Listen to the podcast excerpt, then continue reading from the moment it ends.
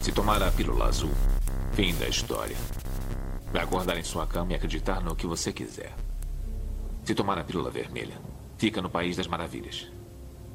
E eu vou mostrar até onde vai a toca do coelho. Lembre-se, eu estou oferecendo a verdade, nada mais.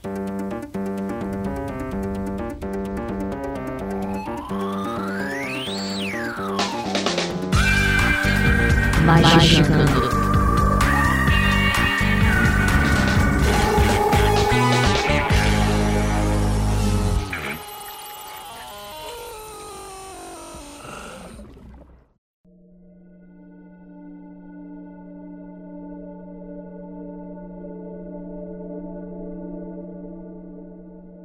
Praise ouvintes do Magicando, está começando sua dose quinzenal de capirotagem, dessa vez é sério.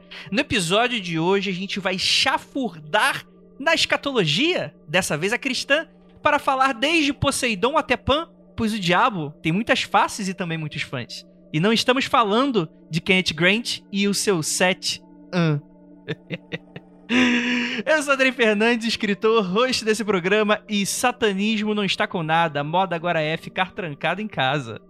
Vindo diretamente do fogo do inferno, tal qual diria Padre Frolo, temos ele, que não é um engodo, Marcos Keller. Satanás, é você, Satanás? Cadê você? É hoje? Olha aí. Ela até que tem fogo no cu, mas não é nenhuma Cátia Flávia, apesar de ser nossa loiraça Beuzebu, Liv Andrade. Minha gente, vocês são brasileiros. Tá no inferno, abraço o diabo. É, isso aí, rapaz. Com camisa de black metal e chifre na cabeça, temos Juliana Ponzilacqua, que fica de olho no Frater MG. Ele que se atreva. Chifre é só um negócio que puseram na sua cabeça e provavelmente na do diabo também. Exatamente. Uma pessoa sem chifre é uma pessoa sem defesa. Já Sem diria... defesa, como já diria Lili. Exatamente. Beijo, Lili. A pessoa sem chifre é uma pessoa indefesa.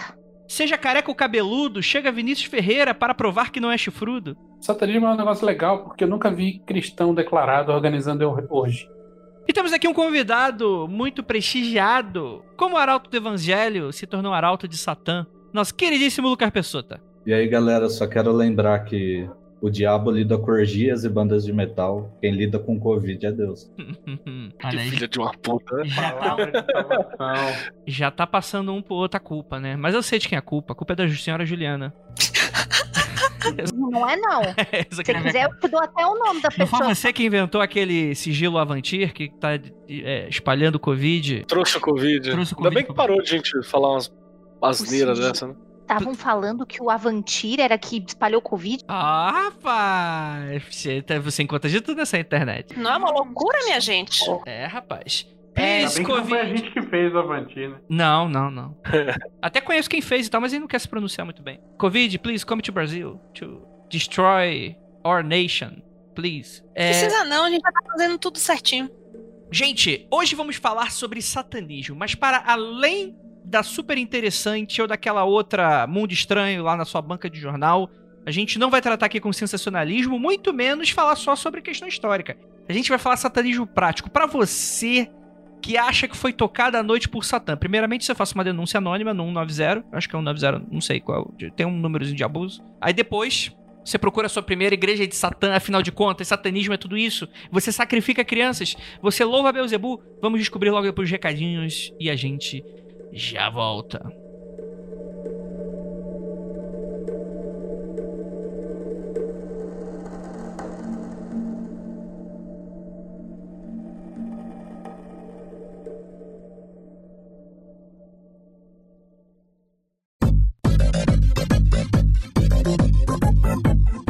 E chegamos aqui agora na área de recadinhos do seu, do meu Magicando. E cara, esse episódio ele ficou divertidíssimo. Um pouquinho polêmico, né? Mas é claro que vai ter muita discussão bacana e engrandecedora. Ou nem tanto aí para todos vocês. Primeiramente, agradecer a você, queridíssimo amigo, que está aqui com a gente sempre. Seja fãs, detratores ou pessoas que simplesmente querem escutar um bando de maluco falando qualquer groselha.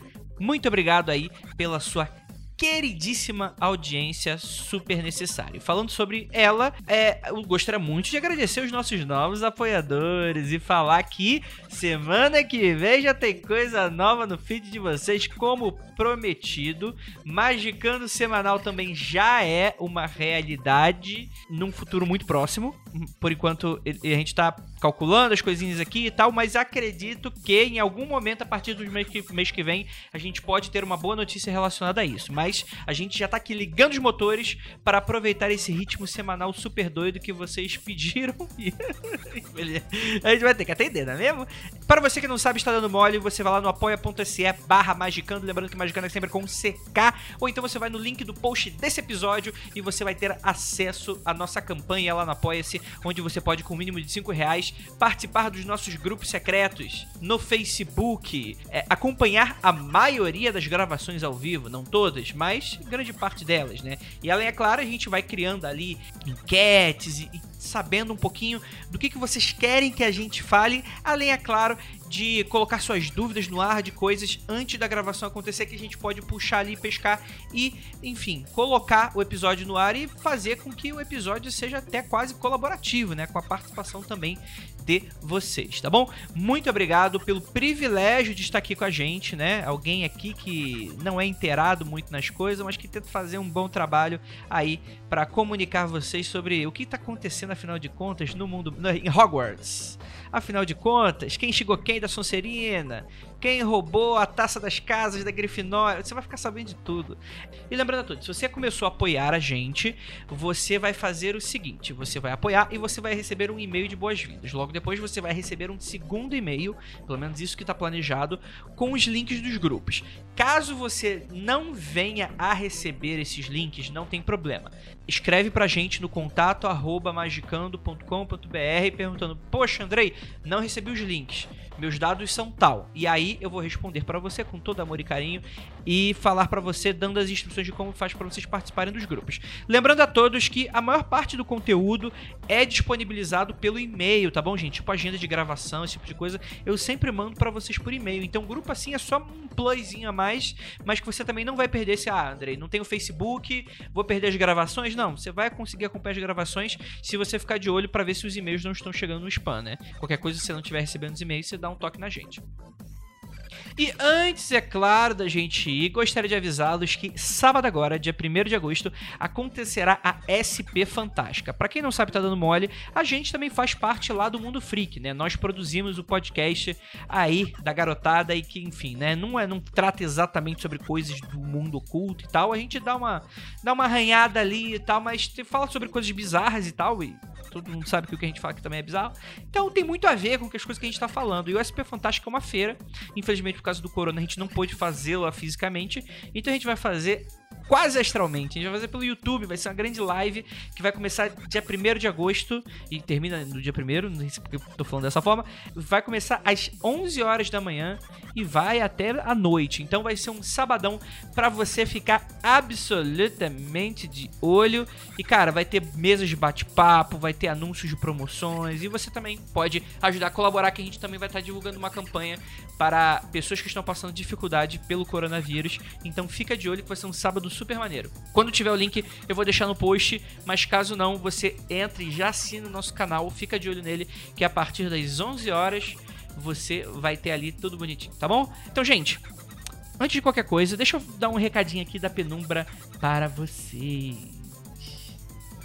Bem, tem muita coisa que acontece por trás do véu do mistério e a gente nem fica sabendo. A gente fala isso sempre aqui no Magicando. E no caso da penumbra, muitas vezes é o caso das reimpressões de livros. Você que não sabe, tá aí dando mole. Você não sabe como funciona uh, o rolê de gráfica, editor, autor e tal. É sempre uma grande complicação, uma grande burocracia. Mas a ideia é que coisas que você não sabe, por exemplo, o livro esgotou, o que, que a Penumbra faz, geralmente, né? Ela já, antes de esgotar, ela já tá mandando um pedido de uma nova remessa. Então você nem vê que esgotou, né? Na verdade, o que acontece é que você fica. Um, vai, vai acabando, vai pedindo, vai acabando, vai pedindo, vai acabando, vai pedindo. E você nem sente a parada, né? E, mas às vezes a vida acontece. Dois dos maiores sucessos da Penumbra, o Mágica Visual do Ian Fries e o Cabala Clifford e Magia Goética do Thomas Carson, já estavam sendo reimpressos na gráfica quando os estoques vocês acabaram. Vocês foram safados, rapaz. Vocês acabaram muito rápido com esse troço. E como tá tudo maluco por conta do corona, os prazos estão completamente loucos, né? Tanto os prazos de entrega de correio, quanto também os prazos e tal, mas a penumbra está funcionando normalmente, tá bom? Então assim, os livros já estão de volta na penumbra, só que na modalidade de pré-venda justamente por causa dessa lacuna, né? Por causa desses prazos um pouquinho mais extensos. Então, você já pode aí clicar lá na penumbra, você vai lá, lojapenumbra.com.br ou clicar no post desse episódio, clicar no link do post que eu vou deixar nesse episódio e você vai lá e pode garantir essa pré-venda, beleza? E é muito bacana porque, apesar de ser pré-venda, você já pode garantir o livro, evitar que você é, perca a oportunidade novamente, mas lembrando que é uma pré-venda, né?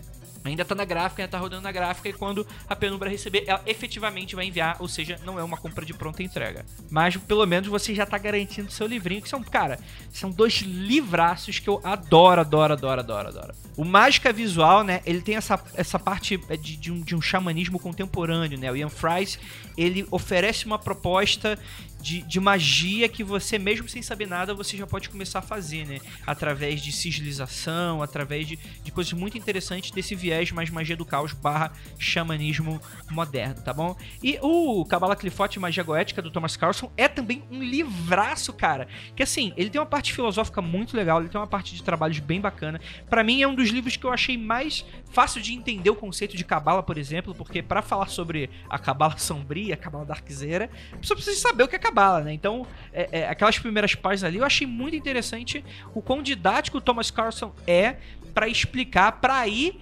também explicar também a origem do mal, né? Afinal de contas, se Deus é bom, por que o mal existe? Se Deus é todo poderoso, por que o mal existe? E é, a gente se debruça, né? A gente não, o Thomas Carlson se debruça desse livro para conversar sobre. Inclusive, por que não também fazer um episódio falando sobre o mal no sentido mágico esotérico? Dê aí suas sugestões de temas também. Eu vou encerrando aqui porque o episódio ficou um pouco grandinho e a gente se vê em breve, meus queridos. E em breve também de maneira semanal. Então, preparem que estamos ligando os motores e bora lá para mais um episódio que ficou satânico.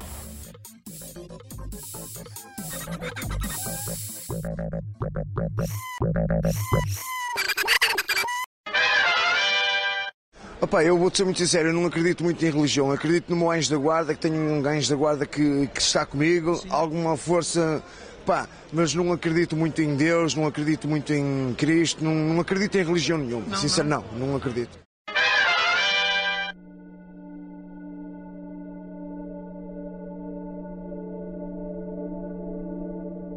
Estamos aqui com esse convidado incrível, Lucas Pessota, nosso queridíssimo. A gasolina do nosso fogo, da nossa treta, né? Tá sempre ali falando, dando aquela pontadinha, né? Tal qual um tridente de satanás ali, ó. Cutucando a onça com a vara bem longa, porque ele não é, ele não é burro também, né? Então ele tá lá bem de longe, assim, ó, cutucando. Faz a, faz, faz a apresentação. Quem é você? Lucas Pessota por Lucas Pessota. Putz, eu gravei o, o Magicando de Clifford só não fiz mais nada na vida. Você nasceu, gravou e aí tá aí, tá vivo. Isso. Exatamente. Eu sou bibliotecário, faço parte de algumas ordens aí que eu não quero falar. Hum, além de evangélica, sou misteriosa. É agora que o Lucas tá fazendo, né? Então tá bom, gente. A gente tem esse convidado super misterioso. Eh, Lucas, você é satanista? Sou, sou satanista. vou, vou reproduzir a entrevista do português, né? Agora o Lucas vai tirar um picolé Cadê o sorvete do Lucas? É, tem que pegar a entrevista do português e botar como vírgula sonora, né? Vai colocar exatamente esse. Que Jesus é uma merda. Isso é muito bom, mano. Adoro esse vídeo. Cara, mas assim, é, é, é, pra começo de conversa, né? Vamos começar do, do início. Chegou um cara chamado Deus, dizem, né? Eu não tava lá, então não posso afirmar nada. Ah, falou. Eu tava ah, lá. Você tava lá, Venâncio? Tava lá, ele era a serpente. Não, isso é depois. Eu era a cobrinha fauna. Isso é depois. É, é, só depois que vem o Vinícius vem com um fantochezinho atrás da árvore. Calma aí, cadê a câmera?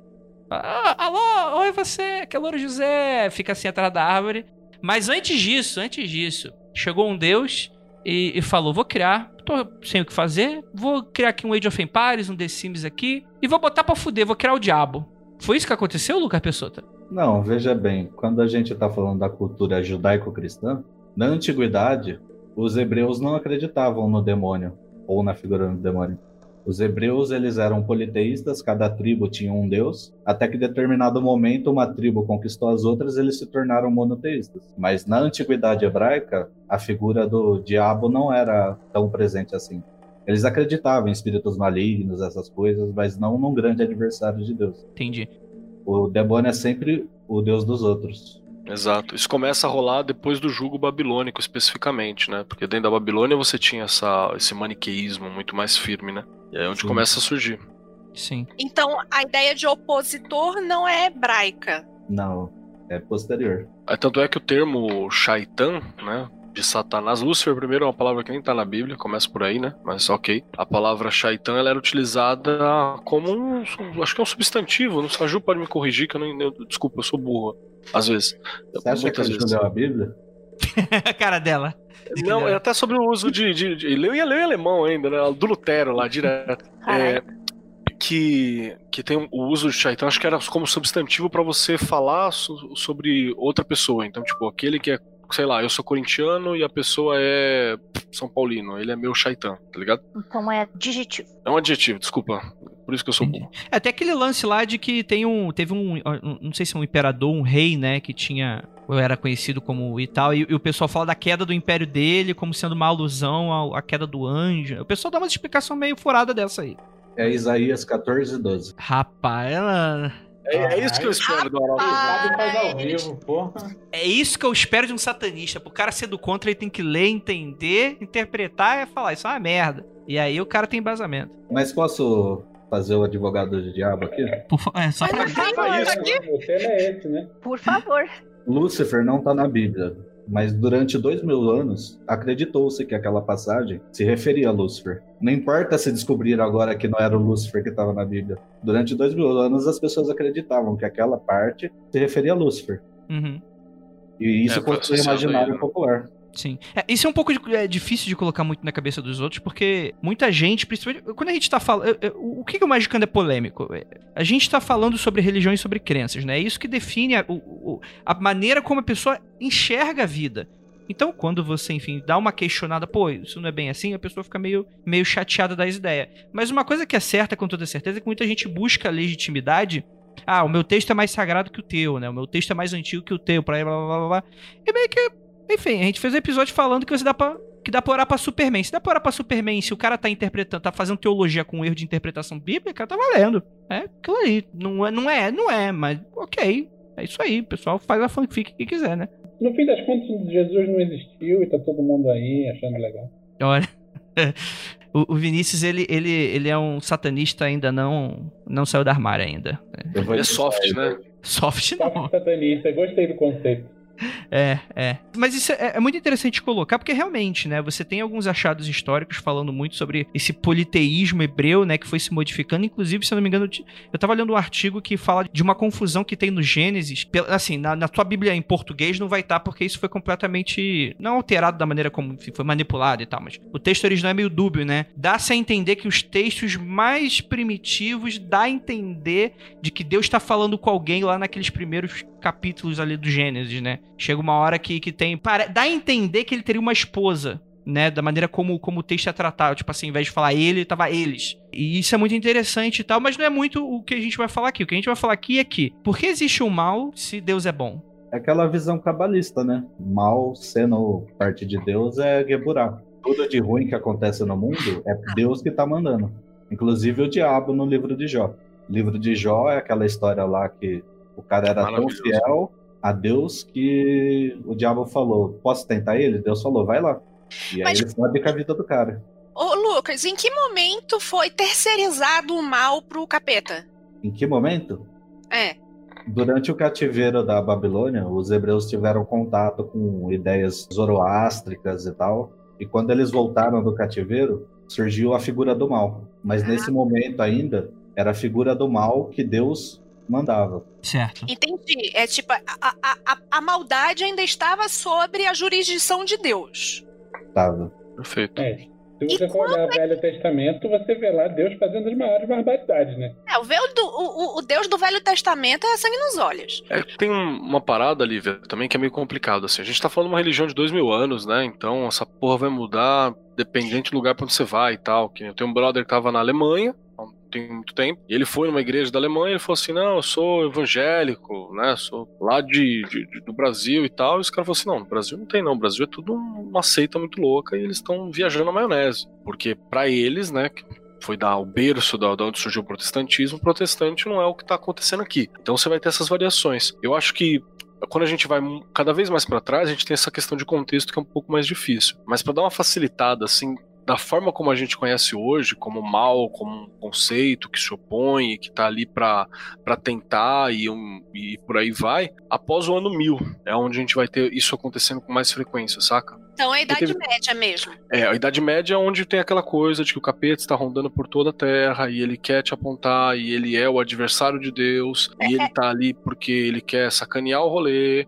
e ele começa a ganhar forma misturando com outras outras é, questões folclóricas locais de outras religiões pagãs e além de tudo é ele que tá lá pra. é, é, ele ainda tem uma função que não é falada, né? Que é a função que a igreja dá pra ele, de corrigir os maus hábitos dos cristãos, né? Então é pra você temê-lo. Então, assim, é na Idade Média que é terceirizado, né? Pega aqui, olha, isso aqui é CPJ, toma aqui essa função, Deus é tudo de bom e você fica só com a parte.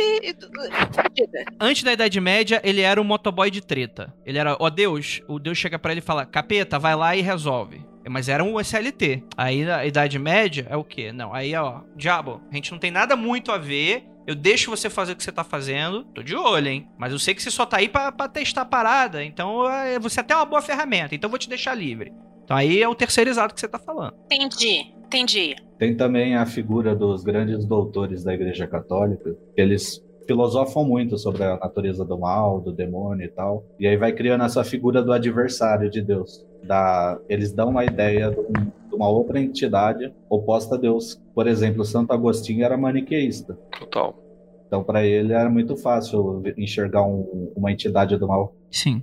É, e isso é uma ideia muito estranha, né? Porque isso com certeza isso gera um paradoxo muito bizarro, né? Que é o tal da é, Epícoro, né? Que fala, né, do, do se Deus é bom porque ele permite que o diabo exista, né? Então, tipo assim, se ele É, na permite- real, isso é uma interpretação, só pra, pra constar assim, ela é uma interpretação moder é, moderna, não, né? Medieval de, uma, de um axioma do Epicuro lá, do Epicuro lá do, da puta que me pariu de rodinha, né? Do passado, assim, bem distante, da Sim. Grécia Antiga. É que na época do Epicuro não tinha cristianismo ainda. É, graça, é um- devia ser um tempo interessante, né? Pra se viver. Um pouco mais livre. Muito bom. É, enfim, né? Que ele falava: se Deus é bom, por que, que ele permite o diabo? Ou será que ele não consegue deter o diabo? Porque aí ele não é onipotente, né? Aí tem um outro problema, né? Se ele não consegue deter, então temos um problema. Então, se ele sabe que tá lá, se ele não sabe que o diabo existe, então ele não é onisciente. Se ele sabe e se ele permite, então, por conseguinte, Deus não é bom. Tipo o que a Lívia tá fazendo agora. Isso é com certeza coisa do diabo. Mas você tem essa questão. E eu gosto muito daqueles estudos também, né? Tem um livro muito bom que ele fala sobre Cabala Clifote ele dá uma, ele dá uma visão muito interessante sobre isso, né? Que ele dá, acho que se eu não me engano, tipo, dá pra você brincar com essa lógica e dá, tipo, um- umas seis respostas diferentes do porquê que o mal existe, né? Uma delas tá essa do Geburá, né? Que é uma das. É, quando a gente vai pra esse lance mais cabalista tal, que é tipo assim, na verdade é a severidade, não é exatamente. É a punição porque tu fez merda, não é a punição porque, ah, sou mal, foda-se. Vou acabar com a tua vida, vou fazer você trair a Shirley, você comer é, bacon de manhã e comer, colocar ketchup na pizza. Isso aí também tem, tem essas outras interpretações, assim. Mas é muito interessante porque a gente se defronta muito com essa questão do mal, que é algo que, vez ou outra, tá sempre como um termo subjetivo aqui dentro do Magicando. Que é nada mais é do que um debate ético, né? Tipo, por exemplo, na magia, né? Apesar de não, tipo assim, de ter várias pessoas que se falem ser não cristãos, mas com um discurso completamente, enfim, que define, ó, isso aqui é mal, isso aqui é bom. Isso aqui você faz, isso aqui você não faz. Que, quando no fringir dos ovos ali, não é muito diferente do que o que o pessoal geralmente critica no, no- no cristão mais fanático, nessa imagem do cristão radical. Lei tríplice! A melhor das hipóteses, né? Você tem ainda umas paradas mais muito loucas, né? Cansei de ver, mano, telemita, com todo respeito, meus amigos telemitas aí, que é cristãozaço, assim, em algumas colocações, saca? Porque Escravos servirão. É, e nem é, e nem é culpa do cara, na real, assim. É, é, bem difícil você poder se dissociar completamente disso, né? Tanto é que você vai ter muitas vezes é, o, aquele satanismo que, na real, ele só tem uma, é só uma posição. Cristianismo avessa. Uhum. Saca? Eu quero fazer um cristianismo que ele seja avesso. Acaba sendo aí, um aí entra até na iconografia, né? É cruz de cabeça pra baixo. É. É o diabo em vez de Deus, tal, tal tudo mesmo. É praise Mas isso é uma coisa comum no, no, no rolê do, das, das místicas, né? De tudo ser uma variação com um twist diferenciado de cristianismo. Cristianismo com alguma coisa ou sem alguma coisa, mas parte dessa base. Eu acho que essa é a minha principal crítica ao satanismo. Eu acho que como corrente filosófica, principalmente a laveiana, a gente vai falar disso depois, eu acho bacana, mas a, eu acho meio caído esse lance de voltar sempre na ideia da cultura cristã como base mitológica. Eu acho que essa é a parte mais chatinha do satanismo. Vou fazer uma crítica à sua crítica. Pode, Rogerinho? Você teve uma criação que não foi católica. Você vê que ficou pessoal, não foi, né? Não foi uma. Você né? Porque eu conheço os pais dessa criatura, entendeu? Uhum. Então, você teve uma criação que não foi católica. Então, você não tem isso tão enraizado. Então, para ti é só uma coisa que irrita. Não é uma coisa que você teve que desconstruir tão profundamente. Mas olha só, eu não estou criticando os praticantes, nem os seguidores. Tô criticando a corrente. Eu disse que Jesus ama-te muito. Opa, se ele existir e me ama muito, opa, eu, eu acho que é um bocado esquisito, porque eu gosto é de mulheres. Tá, mas antes da gente passar para esse satanismo filosófico que a gente vai ter, é bom a gente falar um pouco desse imaginário cristão que ocorre, como por exemplo por causa daqueles romances lá, Divina Comédia. Isso moldou bastante o, o satanismo como a gente vê, né? Sim, sim, a literatura foi muito influente para como as pessoas enxergam o diabo. A gente tem a Divina Comédia, como você falou, a gente tem Paraíso Perdido, do John Milton. Maravilhoso. O diabo passou a ser cada vez mais um personagem, e isso inspirou toda uma geração de, de escritores depois no século XIX, Lord Byron, Percy Shelley mas, e outros. Uhum. É, porque quando você coloca ele dessa forma, né? Quando a gente tá falando sobre cultura humana e tal, é muito sedutor, inclusive é uma, é uma palavra muito associada ao diabo, você ter essa figura antagônica. Porque, beleza, o cara é do mal, você sabe, você tá, tá vivendo, ó, não se aproxima, não se aproxima. E vai entrar na cabeça da pessoa, ok, a pessoa vai associar aquilo, beleza. Mas quem é essa figura? E eu acho que as pessoas são muito curiosas. É muito aquela coisa do, do, da curiosidade mórbida do ser humano. Tipo, cara, quem é esse maluco? Como é que ele chegou? Qual é o Satanás Origins? Qual é o primeiro filme da franquia que eu não vi? E aí eu, eu acho que existe muito dessa curiosidade. O que eu acho muito engraçado, curioso até, é como que literatura em si é uma ficção e como ela, ela influenciou demais a nossa cultura cristã, né? Como, por exemplo, a gente divide o inferno em nove círculos e tal. E é, não é muito distante você ver esses tipos de discurso, por exemplo, dentro de uma igreja, por exemplo. Que tá pegando a ficção e tá fazendo teologia dentro da ficção. E eu acho isso muito louco. Ok. Eu já vi, já participei de culto onde o cara tava descrevendo o paraíso perdido do Milton. Assim, perfeito. Tava contando a parada com o paraíso perdido. Achei maravilhoso. Uma vez eu conversei com um teólogo que me deu uma explicação sobre isso. E é, existe uma diferença entre dogma e doutrina. Dogma é aquilo que tá lá no livro, na Bíblia, que é uma historinha de ficção? É, mas é uma historinha de ficção sancionada e que se convencionou no, no Concílio de Nicéia que vamos acreditar nisso aqui. A doutrina é um conjunto de coisas que fazem parte da religião, seja ela qual for, mas que não faz parte do livro sagrado dessa religião. É uma coisa mais de costumes e, e universo expandido, vamos chamar assim, do que de preto no branco, né? Sim. Isso seria uma é, mitologia cristã? Não só mitologia, como um conjunto de regras também. Tipo, como você deve se comportar, por exemplo. Eu, eu acho que é quase um... um... exemplo disso, eu posso estar enganado porque eu não manjo de Bíblia, mas, por exemplo, eu acho que os pecados capitais não fazem parte da Bíblia. Não, não fazem. Não. Então, isso, isso é doutrina, não é dogma. Inclusive mudou pra caramba, né? A interpretação dos pecados capitais foi mudando com o tempo e tal. Então, e todo, todo esse lance do John Milton e do Dante e tal, acaba entrando na doutrina de algumas vertentes religiosas, mas não faz parte do dogma. É um folclore, né? Um dia a gente vai entrar na igreja e vão estar falando do calcifero. Por favor, senhor pastor, vamos fazer um bem bolado aí. Eu quero Faz um convênio com aquela pra... igreja. Quero que comprem para tacar fogo, que aí o pessoal compra mais depois. É ótima propaganda. Exatamente. É, tu acreditas em Jesus? Satanista. E satanista? Okay. Por quê? Porque Jesus é uma merda. Mas, mas, mas por que tu achas isso? Jesus é uma merda, meu. Mas, mas tu não acreditas que Jesus existe, então? Acredito que ele era um louco. Como? Eu acredito que ele era um louco. Ah, ok. Então não acredito nada nisso. Mas, mas nunca tive uma experiência assim eh, espiritual? Não. Eu tava falando no Mundo Free Confidencial que a gente gravou semana passada, que a gente tava falando lá sobre o caso das freiras de Lundum, aquele caso famoso das possessões e tal, que teria acontecido em um, em um convento na... Acho que já, já era depois da Idade Média, acho que era 1600, 1700 por aí. E eu falei justamente disso. É muito fácil hoje a gente olhar pra... Ah, é, o cristão da Idade Média é burro. Não, mano, é tipo, você precisa muito se colocar no lugar da pessoa que tá vivendo uma experiência cultural completamente diferente da nossa. Não é tipo assim, o céu tem estrelas porque são gases explodindo há milhões de anos, como diz o Pumba. A Terra tá lá porque a gente tá num planeta, gravidade, tchan. A gente tem que pensar num ponto que a única explicação que as pessoas tinham, a única vaga ideia do, de propósito e de explicações do que as coisas aconteciam, tava na Bíblia. E mais do que isso, na maioria das pessoas, inclusive, eram analfabetos. Tava no que o, o cara que era eleito como um padre, o xamã da região, o padre, chegava e falava: Ó, oh, o mundo foi construído assim, Deus é dessa forma, você é punido por causa dessa forma e tal. É muito difícil você desassociar cultura e religião dessa forma como a gente faz hoje, né? Então é bom a gente deixar esse contexto também, né? Mais do que isso, ele tava, o padre estava dizendo todo dia, o diabo tá lá fora.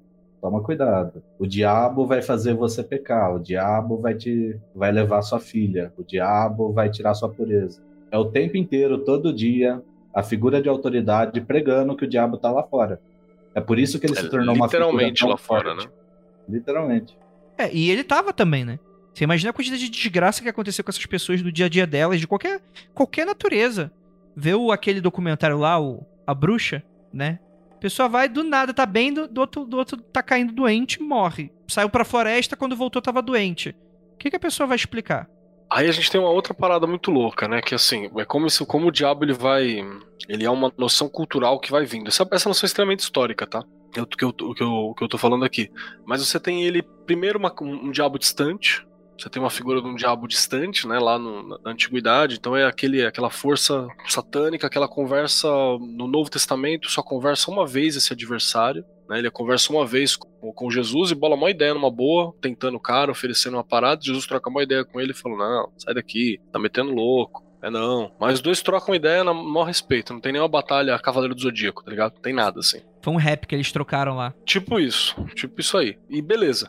Aí você tem a igreja se desenvolvendo, adquirindo outras questões, a igreja católica apostólica romana adquirindo outras, outros dados e, e precisando criar uma ferramenta de conversão, porque essa era a ideia. E aí, nesse rolê de criar ferramentas de conversão, ele incorpora várias características de outras divindades. Por exemplo, os chifres de Cernunnos, né? É uma coisa clássica que a gente sempre fala. E vai expandindo, e vai incorporando e coisa e tal. Aí ela começa a. a, a gente começa a ter a, a sociedade ficando complexa, e aí começou-se a questionar, por exemplo, será que o diabo faz isso sozinho? Porque ele começa a ganhar uma corporeidade, começa a virar um diabo físico na Idade Média. Então ele não é mais uma energia maléfica, um opositor do divino, alguém que toma corpo e faz algo, ou uma, um, um braço do, de Deus. Ele vira alguém que tá andando por aqui. E aí começa a se dizer, inclusive, que ele tinha, né, no fim do século, do século XVI, você começa a ter a ideia de que ele tinha gente que trabalhava junto com ele. Começa a ter as legiões infernais, né? Começa a ter essas coisas do, que ele é o imperador, do Lúcifer é o imperador do inferno e conduz de forma autoritária. É, que nada mais é do que o reflexo da cultura, né? Então o que, que é? Se existe o inferno, o inferno é uma monarquia, né? Existe um reino, né? E, e- e- Isso é Goetia. A galera fala, não, a Goetia foi de Salomão. Não, os cargos da- dos demônios da Goetia não é, né, do Salomão, da período de Salomão, é outra coisa, bem mais recente. Não, é sistema monárquico europeu, né? É... Pera, pera, pera, pera, pera. Então ele sai de PJ do terceirizado e vai abrir a franquia dele, é isso? Vai abrir o próprio negócio. Exato. Deixa eu fazer uma pergunta pra Ju, então. Eu posso estar enganado, inclusive depois, se a Ju também não souber responder, por favor, me responda. Mas talvez essa característica física do diabo, talvez não tenha muito a ver. É uma ideia que me soou agora na cabeça, nem sei se é um absurdo, tô levando pra mesa. Tipo, talvez não seja por causa da cultura europeia de enxer- enxergar seres folclóricos em florestas, por exemplo. Não pode partir, talvez, daí esse conceito de do diabo ser mais uma dessas criaturas, ele tá lá fisicamente. O que, que você acha? Você acha que faz sentido esse meu pensamento? Sim, faz todo sentido. Se você tem um, um momento onde você se organiza em grupos, você se organiza em povoados, né? Você começa a pensar em sistemas de defesa para estar em volta do teu povoado, né? Para que as, essas ameaças não cheguem até o povoado. Muita gente pensa que isso ah, é só para quem quiser vir aqui invadir e roubar gente, mas a maioria das vezes não, é para animais, que você não pode se afastar demais da floresta. Você tem que morar relativamente perto, porque ainda assim há muito da sua subsistência ali. Só que a parte da noite é uma parte muito mal vista, que você não tem, né, nem hoje direito, você não tem iluminação suficiente para poder ver o que acontece. A fauna se comporta de uma maneira totalmente diferente, né? E o, o, o animal com o chifre, o que você via de longe, com o pouco de, de, luz que você tinha, era exatamente isso. Então você vai passando desse imaginário, né, de ter que se defender dessas criaturas. E por que que essas criaturas atacam nós que somos um povoado tão certinho e bonitinho? Ah, com certeza é porque são enviados de forças malignas. Estão nos testando, então você tem tudo isso é, alimentando essa visão, né? E também, retomando o que o Keller falou, a gente tem uma doutrinação que daqui a pouco chega que diz assim: olha, tudo isso que você acreditava que você é, pagava seus respeitos e, e, e suas oferendas e tudo mais, isso não é certo. Na realidade, isso é a figura antagônica nossa. Então você precisa estar com a gente. Né? Então, tudo isso também de venerar a natureza, espíritos na natureza, representações de espíritos protetores, enfim, em animais, acaba sendo tudo, aí vou usar a palavra, que é realmente demonizado. Você acaba colocando tudo isso no mesmo saquinho de isso faz mal pra gente isso não está dentro desse escopo agora que eu tô tendo que acreditar. É muito mais fácil você centralizar em uma figura para poder passar toda o seu sermão, entre aspas, para falar tudo o que você precisa. É muito mais fácil centralizar em uma do que em várias. Você não tem controle sobre uma grande parcela da população se você aceita várias formas ou vários deuses para se cultuar. Essa também era um objetivo. E durante a Idade Média também, junto com tudo isso que a gente falou agora, também existia a, a parte de demonizar os inimigos da Igreja Católica. Por exemplo, os cátaros na Idade Média fizeram relatos de que eles beijavam o, o cu do gato, depois ele virava o demônio e depois abençoava eles. Tem tudo isso no Bruxaria Apocalíptica, descrito certinho. Os cátaros eram uma daquelas heresias da Idade Média, né? O quanto isso tem a ver com o gnosticismo? Total, eles eram gnósticos. Mas, mas... foi uma, uma, transmissão continuada da tradição gnóstica ou, ou a tra tradição gnóstica se perdeu e em um determinado ponto os cátaros e outros hereges conseguiram resgatar? Olha, não sei responder com certeza, mas eu acho que é um resgate da tradição gnóstica. Só pra gente não, que o Vinícius jogou a gente num Beco Sem Saída, a gente vai ter que voltar um pouquinho para explicar e tal. Na religião cristã primitiva, e quando a gente fala cristã primitiva, a gente tá falando daquele início de formação pós-Jesus, né? Cristianismo, Jesus Cristo. Ou os primeiros três séculos. É, é da...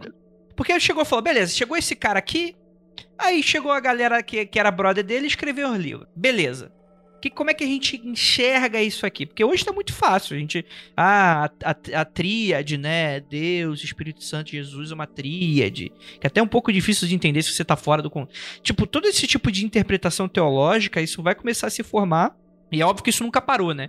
Concílios e mais concílios foram feitos durante, através dos séculos. E por aí vai. Mas a ideia é que existiam muitas interpretações.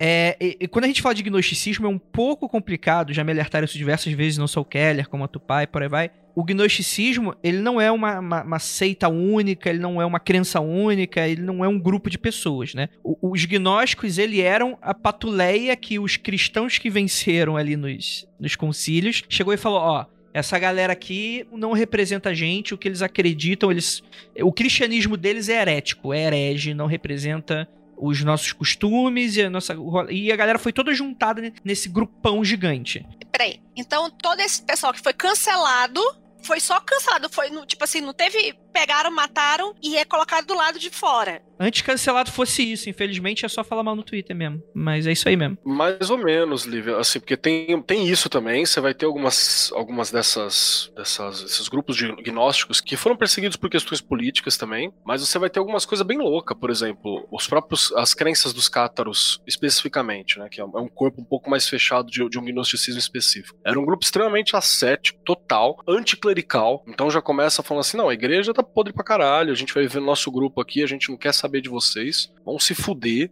Quem vai tocar o rolê aqui nosso é nosso mesmo. E tem pessoas que são naturalmente boas, principalmente boas. E tem pessoas que são más, não adianta nem tentar salvar, tá ligado? Ela tinha essa coisa de um deus malévolo e um deus bondoso desde o começo ali colocado. Uhum. Manja? E, e ainda tinha um rolê que o Deus, se eu não me engano, o Deus mal estava ligado às coisas visíveis e o Deus bom estava ligado às coisas espirituais. Então, tipo, a, a própria existência, é, material, né? A própria existência material, ela era uma coisa problemática, saca? Então é, é bem pesado. Não tinha até umas, umas seitas semelhantes ao Cátaro, que o rolê era assim, você se purifica ao máximo e se suicida. Manja, que é pra você ir pro paraíso puro, para você, porque se você ficar aqui no mundo material, você tá fudido. Então, ele tinha umas coisas OK, tinha umas coisas problemáticas, e só pra você ter uma noção, o cristianismo ele não tá organizado hoje. O cristianismo do Brasil é uma casa do caralho, assim, uma parada extremamente bagunçada, né? Você tem desde o espírita que se diz cristão, e OK, tudo bem, você se diz o que você quiser. Você tem a bruxa cristã hoje em dia também, você tem aí, você tem o magista cristão, você tem Aí não é sei o que bom, lá cristão. É, você tem de tudo nesse rolê, assim, de tudo, de tudo colocado aqui. Porque no início da igreja primitiva se formava seitas gnósticas assim, determinada comunidade, ou eles produzem um livro e consideram sagrado, ou eles pegam um livro que já era sagrado, e aquela comunidade vira um tipo de gnosticismo. Outra comunidade vai pegar um livro completamente diferente e vai acreditar em coisas completamente diferentes. A gente no ocultismo, a gente tem a mania de colocar gnóstico como se fosse tudo a mesma coisa. Isso é culpa É. da Blavatsky, coitada, né? Culpa dela, mas ela foi a única que resgatou o gnosticismo. Na época dela só existiu o Pires e Sofia, era a única coisa que você sabia de gnosticismo. Sim. Em 1945, teve a descoberta da biblioteca de Ragnar Madi. isso. E aí o estudo historiográfico avançou muito. E o ocultismo continua como se estivesse no início do século XIX. Fala, Liver.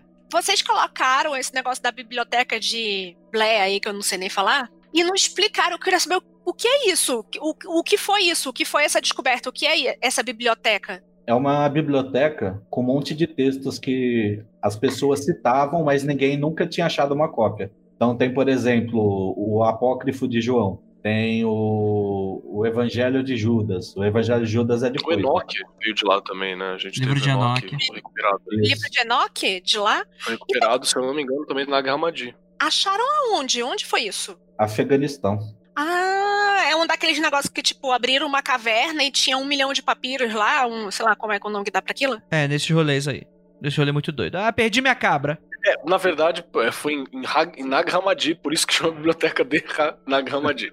tem, tem essa parada também. Quem achou a parada foi um camponês mesmo, é um, é, sei lá, Maomé alguma coisa. É, o nome Claro. do cara. E é isso mesmo. Hum. Bem cheio de clichês, assim, saca? Quando você vê a história, você fica meio, cara, é, será que perdeu uma ovelha, a ovelha se perdeu, foi procurar a ovelha, achou uma caverna.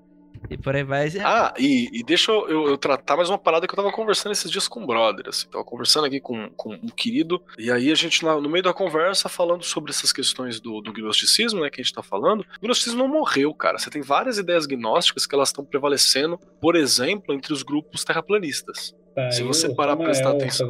É, Samael fazendo escola. Se você prestar atenção pra galera, a galera tem um termo assim, o divino, ele é chamado sempre de o criador. Você tem algumas colocações, uma oposição entre aquele que é o criador e o Deus que é adorado nas igrejas em geral. Você, você tem termos do gnosticismo clássico sendo utilizado, é muito doido assim. Sim. ela- então você tá encontrando eco. Para o nosso ouvinte que ainda está um pouquinho perdido, quando a gente está falando sobre gnosticismo dessa maneira genérica e não um estudo histórico sobre esses povos muito antigos, a gente está lidando com uma ideia mais moderna que são alguns conceitos filosóficos e às vezes teológicos, né, da crença pessoal das pessoas, que são, por exemplo, pega Matrix. Você tem essa ideia de um mundo que ele é falso. Ele foi construído pelo Demiurgo, um deus falso que na verdade é um demônio que aprisionou a gente na carne pra gente pecar, é, é- é- é um lugar falho e é, bebe um pouquinho dessas ideias de Platão também, de, mundo das ideias, do mundo perfeito, blá blá blá. Só que qual é a parada? A parada é que aí vai, vai vir as interpretações de que, por exemplo, Jesus seria um enviado do Deus bom, de que na verdade queria. Então você tem essa diferenciação entre o Velho Testamento, tudo que tá no Velho Testamento é, é o demiurgo, é um demônio aprisionando a gente, por isso que tem essa diferença de personalidade, segundo essas pessoas acreditam. E o Deus do, do, do Novo Testamento é o, é o verdadeiro Deus, é o Deus bom, é o Deus que não criou o mundo material, mas é o Deus de libertação. E aí a gente vai ter, e aí a gente, a gente vai fazer a conexão com o satanismo, é que, em dado momento, lá no Jardim do Éden, o Deus bom vem na forma de uma serpente e fala: Ó, vocês estão em cativeiro, come esse fruto aqui que vocês vão ser libertos. E é o resto é história. Mas enfim, fala aí, Lucas. Não, é exatamente isso que você falou, Andrei, mas o que eu ia falar aqui não era todos os grupos gnósticos que acreditavam nisso. Sim, não, como eu falei, historicamente é outra parada, vão ter diferenças, é um grupo muito plural. É, é, eu tô falando, tipo assim, essa ideia contemporânea que a gente tem hoje, do que é o gnóstico. Essa ideia genérica. né? Eu gosto muito da ideia porque ele é muito sedutor, né? É muito, é, obviamente, terra plana, né? Tem muito essa coisa da teoria da conspiração, né? Todo um governo, né? Tá te manipulando, né? É uma puta fanfic, cara. É uma, uma puta boa história. O que vale é a versão. Não, Inclusive deve ter no Watchpad, se você procurar lá, você acha. A gente tá com satanismo aqui, Lívia. Não fala que o cara acredita é fanfic, para com essa porra. Mas o que eu queria perguntar pra você, Lucas, na verdade, é o seguinte: como é que é o Magicando e não Mundo Freak? Eu queria perguntar pra você: existe uma prática, eu sei que é muito. Eu sei que é paradoxal e meio teleológico isso que eu vou falar. Mas existe uma prática satânica antes do cristianismo ou no cristianismo primitivo?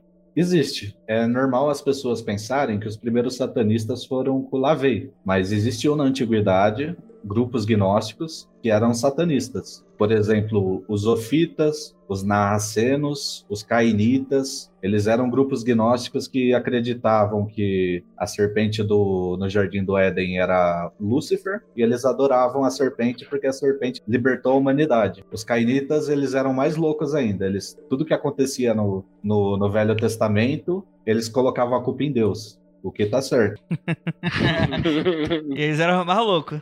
É. É errado não tá. Mas Deus é onipotente, tudo acontece por conta que ele deixa, né? No mínimo, por inação, a culpa é dele. Sim. A ideia de que a serpente do Éden é o demônio, ela surgiu também no começo do, do cristianismo primitivo. Não, não se tinha a noção de que a serpente do Éden era o demônio. Foi através de interpretações da Bíblia que passaram a associar elas. E esses, esses grupos gnósticos já faziam essa associação desde o século I, II, e depois foram mortas, né? É, isso é muito interessante, que agora você me lembrou, agora o jovem Andrei, no Jardim 2, fa- quando eu, no Éden, né, quando eu tava pra nascer, não, mentira, eu, ta, eu estudei numa escolinha cristã, devia ser evangélica aquela porra, meus pais são meio doidos, mas, é, e, e aí, eles contavam as histórias, que na, aí, aí é a parte folclórica que não tá da Bíblia, né, porque na verdade a serpente tinha asas e muitas pernas, e Deus, por ter feito isso com o homem e a mulher, ele tirou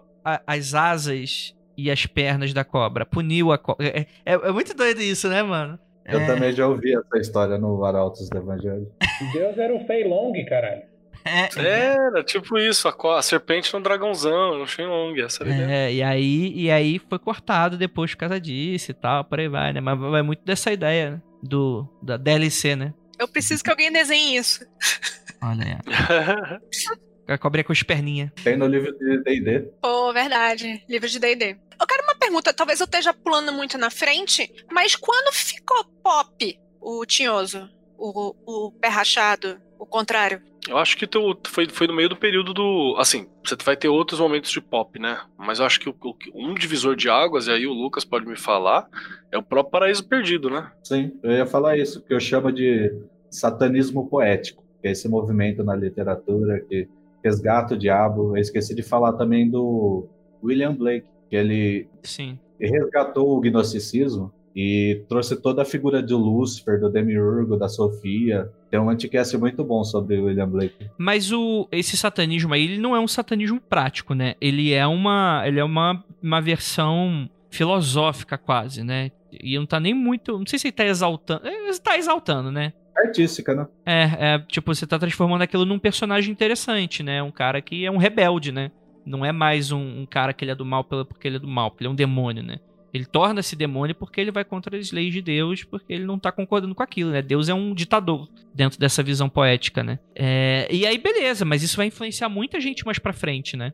Esse próprio movimento do satanismo poético influenciou escritores ocultistas. Por exemplo, Eliphas Levi, ele era da época do romantismo, e é impossível dizer que o Eliphas Levi não teve contato com essas ideias.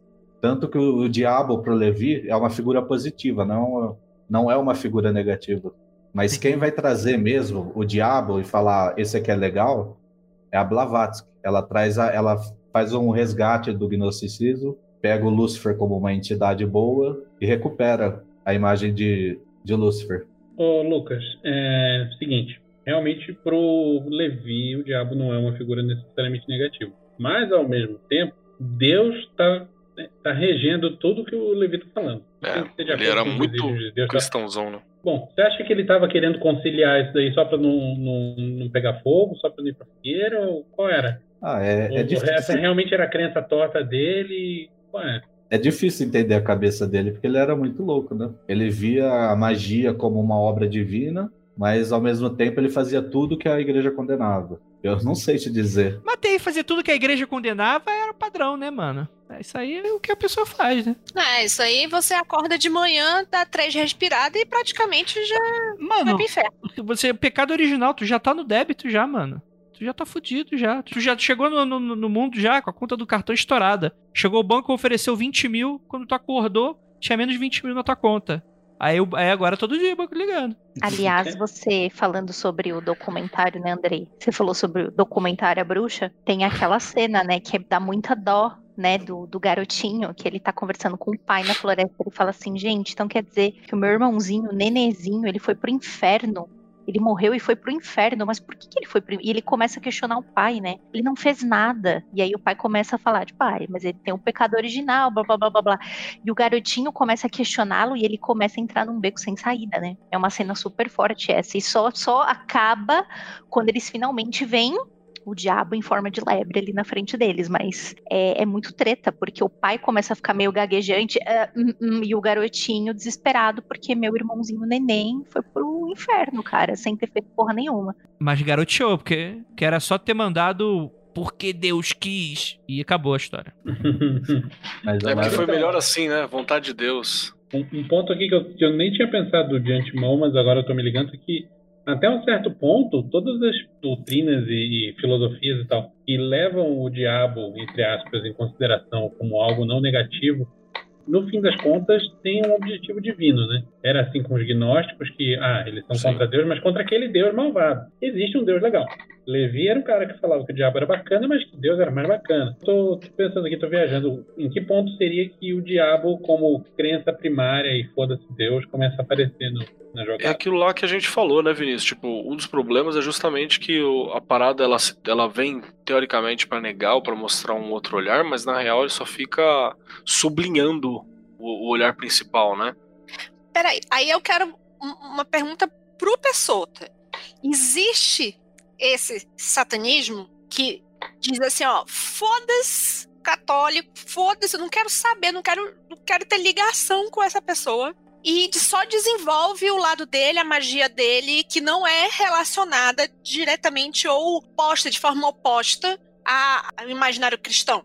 Já deu 40 minutos pra gente entrar na pauta? Já deu conta. É com o Toninho do Diabo, o Anton Lavey. Ah, Isso. Que maravilhoso. Mas ele ainda é bastante, né? Ele, é, acho que ele foi o primeiro que tentou se dissociar, né? Mas Ele é o primeiro que fala que não quer saber nada de cristão. E é em 1966 só, né? O Lavey é uma figura muito complicada, porque ele é o ocultista. Só que ele diz que todos os ocultistas que vieram antes dele eram charlatões. Gostei desse cara. É muito legal porque, tipo assim, é, é aquele cara que ele tá ali pra causar. É, é tipo assim, foda-se, vou colocar fogo no mundo. É, ele, ele não tá necessariamente errado, né? Isso que é o curioso. Dependendo do ponto de vista ali, você olha pro cara e fala, é. Todo, todo cara que não tem a mesma crença que a tua é charlatão. Tu pode falar isso a qualquer momento. Só tua experiência é válida. Embora ele fosse 100% influenciado pelo Crowley, ele fala que o Crowley é charlatão também. Então, eu tenho a impressão, do alto do meu desconhecimento do assunto, que o Lavey é tão marqueteiro quanto foi o Crowley. Pra mim, são os dois magistas marqueteiros. Quando fala assim, ai, por que você se lembra do Lavey? Por que você se lembra do Crowley? Porque eles fizeram um bom marketing. Eu acho que no caso do Lavey foi até mais, Levo. Porque nos anos Sim, 70. porque o, ele já tinha TV, já tinha mídia de massa, de Isso. uma forma hollywoodizada, né? Tem outro marqueteiro aí que a gente tá ignorando. Quem? Um brasileiro que hoje mora na Suíça e tal. Ah. Paulinho. Eu não tenho nada contra, de verdade. Admiro. Não, eu, eu, eu acho até legal, inclusive. Eu tenho. Eu acho- Mas que é eu- eu- marqueteiro é. Pra caralho, eu acho, inclusive, o Alquimista um livro maravilhoso. Eu acho lindíssimo aquele livro. O, resto é meio, né? Ok. Leio o Caosferum, mais legal.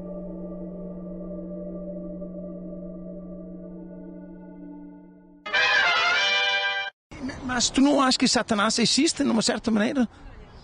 Existe dentro de nós. E, e tu percebes que. Imagine se Deus existe. Imagine. Vamos di- dizer que imaginar. Se ele existia, tu não achas que podia ser muito perigoso que tu está envolvido? Não? Não, se, ele- se Deus insistisse, se calhar dava-lhe um pontapé no cu mesmo.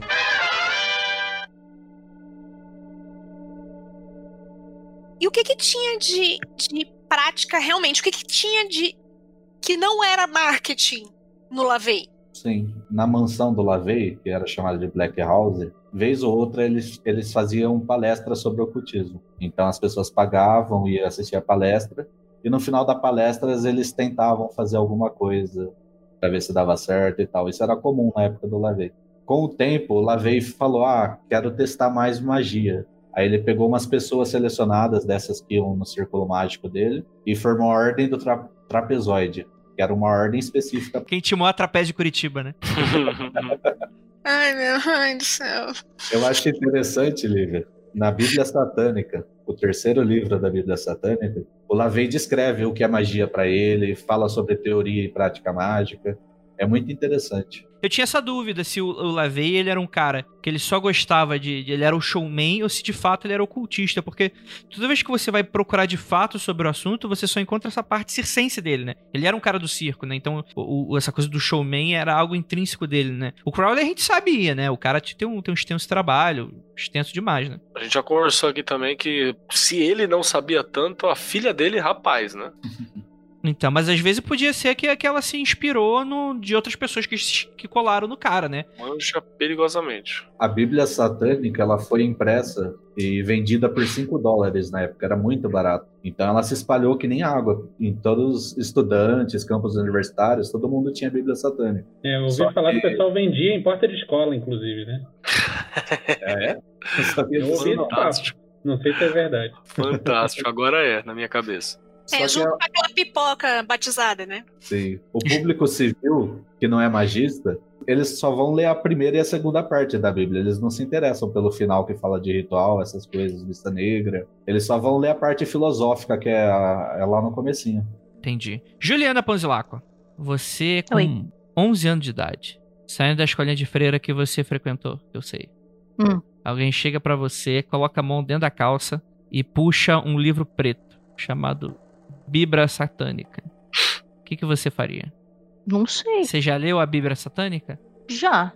Você concorda com a Bíblia mas Satânica? não com 11 anos. O que eu queria falar é que eu, né, que eu tentei falar duas vezes, é que o, o bonitinho do, do Lavei, ele teve uma sorte, entre aspas, porque o timing dele foi muito maravilhoso, né? Quando ele aparece na, na- na- na- na- quando ele fica público, né? Você tem um monte de filme de terror que hoje é considerado cult, que é da época dele, né? Que as pessoas vão se interessar por ir a- mais atrás dele justamente porque elas veem no cinema, por exemplo, o bebê de Rosemary, né?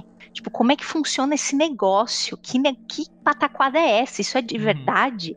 Os meus vizinhos podem realmente ser uma, um grupo satanista? Então, assim, ele é muito. É, é muito a favor, né? Dele, assim, também, essa época dele. O timing dele é perfeito, né? Fala, Vinícius. Filme importante aí de inspiração laveiana é Denis o Pimentinho. O cara interrompe pra falar uma bobagem dessa. Fala, Lívia. Vou refazer minha pergunta. Posso refazer a pergunta, Andrei? Eu queria saber se alguém aqui já fez alguma coisa prática baseada na Bíblia Satânica. Isso aí é realmente uma curiosidade que, que comple- acho que complementa aquilo que eu tinha falado antes do. Tem uma parte prática no Lavei? Como é que isso era? Ele tira isso da onde? Se existe essa parte prática, da onde que ele tá tirando? Do cu? Do si? É como eu falei, é- ele se inspirou muito no Crowley. Muitos dos rituais deles são rituais telêmicos, que aí ele troca a palavra em grego por demônio. Hum, então era satanista mesmo, porque telemita é tudo satanista. E tem muita inspiração também na, no- na ritualística cristã, né? A Sim. própria Missa Negra é uma inversão do. É que a A missa missa- negra não foi ele que inventou, né? É o- faz parte do folclore sobre o demônio. Ah, é? Mas É, não tá lá no, no livro dele? Então, ele, ele inventou a, a, a missa dele. Ah, tá. É tipo o Necronomicon. Beleza. Mas o conceito Não, já existia, né? Desde o Sabás da. Bruxa. Aí eu não lembrava se era nos rituais satânicos ou se era na Bíblia satânica. Inclusive, isso é interessante, né? Ele, o Lavei tem um livro só de rituais. Ele tem um grimóriozão que não é a Bíblia satânica. É meio fraquinho, mas é Eu não conhecia, não. Tem O que, que é? O que, que é meio fraquinho? Fraquinho ou não, é, é um livro de rituais, né, cara? A gente não vê isso muito hoje em dia. O Lavey, ele não era um, es- um escritor muito prolífico. Desculpa, qual é o nome do livro? Chama os Satânico rituais satânicos. simples, né? Um, Muito um- bom pra títulos ele, né? nome conciso. Tenta procurar rituais satânicos no Amazon, o que, que tu vai encontrar? Vê se tu encontra o trabalho do Lavei. Deixa eu procurar martelo das feiticeiras, o que, que tu vai encontrar, será? É golpe de marketing, tipo golpe publicitário o nome disso aí. É. O autor que é safado. Ah, então é por isso. Não, claro que não. É... Não sei de onde você tirou essa ideia, inclusive, eu estou muito ofendido. Falando sobre ofensa, é porque todo satanista, ele é um cristão contrário. Hein, pessoa? Não é todo satanista. 90%. 90%. Não é todo satanista. Olha lá a Bíblia que o Vinícius tá mostrando. Sansor, lá vai. Beleza. Mas qual é, qual é dessa parada? Porque quando a gente pensa no satanismo, por exemplo, aí vai vir, por exemplo, a Juzinha de 11 11 anos, vestida de preto, com a camisa do Mayhem na peita. Fala, "Ah, sou satanista. Aí vai desenhar um pentagrama invertido na porta, vai colocar a cruz ao contrário no pescoço, vai falar, sou muito satanista e tal. Chupar sorvete. Era um- Acredito que era um louco. é muito, Tava é dando um pontapé no cu. Mas, cara, é, é- é muito doido, porque toda a gente vai pensar nesse imaginário satânico, né? Pro, pro cristão que ele é muito. Ah, meu Deus, histérico, ah, estão assassinando criancinha e tal. Tirando esse cara. Vamos pro que, tipo, como é que é a imagem do, do- do satanista hoje que a gente vai tirar da cultura pop. Que é isso, né? É você pegar a missa e você inverter, né? No próprio o livro o Exorcista. No filme isso não é nem muito citado. No livro Exorcista, você tem, por exemplo, uma missa negra. Invadem uma igreja e fazem uma missa do capeta lá durante a noite, a madrugada e tal. Por que, que tu, é- é- tu não tem muito essa cara? É isso? Satanismo é isso? É você ser rebelde sem causa? Com causa, mas não é só isso. Existe sim a figura do cristianismo invertido, mas essa parte não entra no esotérico, não entra na magia, não entra na evolução espiritual que se tem dentro do satanismo. É tipo uma estética só. E sim, é tipo uma estética. Eu era, inclusive, quando era adolescente. Mas quem não era? Você já viu Sabrina? Já, eu amo Sabrina. Então, estão perguntando quanto é, é- é, assim, que isso, o quanto tem de verdade do santanismo atual naquilo. Aquilo é só o filosófico, né? O que aparece lá é só o filosófico. Mas assim, o quanto tem aquilo ali, quanto aquilo foi inspirado ou se aquilo foi simplesmente um samba do crioulo doido. Aquilo tem um fundo, não é o satanismo do Lavei, mas eu prometo que a gente vai falar mais pra frente.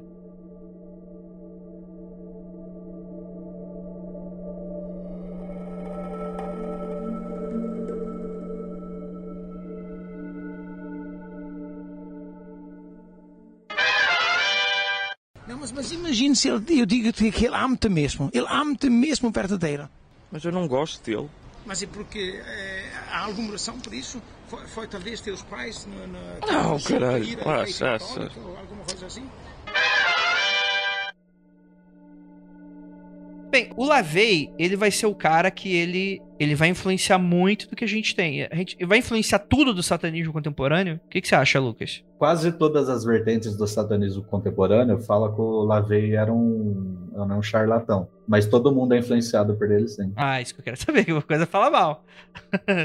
Ou seja, dão, dão de Lavei com Lavei, né? Fala que tudo que veio antes é charlatão, mas pegar tudo a parada dele. Falar mal, mas paga pau. Se você, inclusive, quer ser diferente, você tem que ler o cara e, e saber o que ele fazia pra não, pra não fazer a mesma merda, né? Sim, mas filosoficamente, todo mundo tem uma inspiração no Lavei. O Lavei, ele traz muito do Nietzsche, ele traz muito do, Caralho. do Ragnar Barba Vermelha, que era um filósofo individualista. E essas coisas de adolescente babaca, e o satanista gosta disso.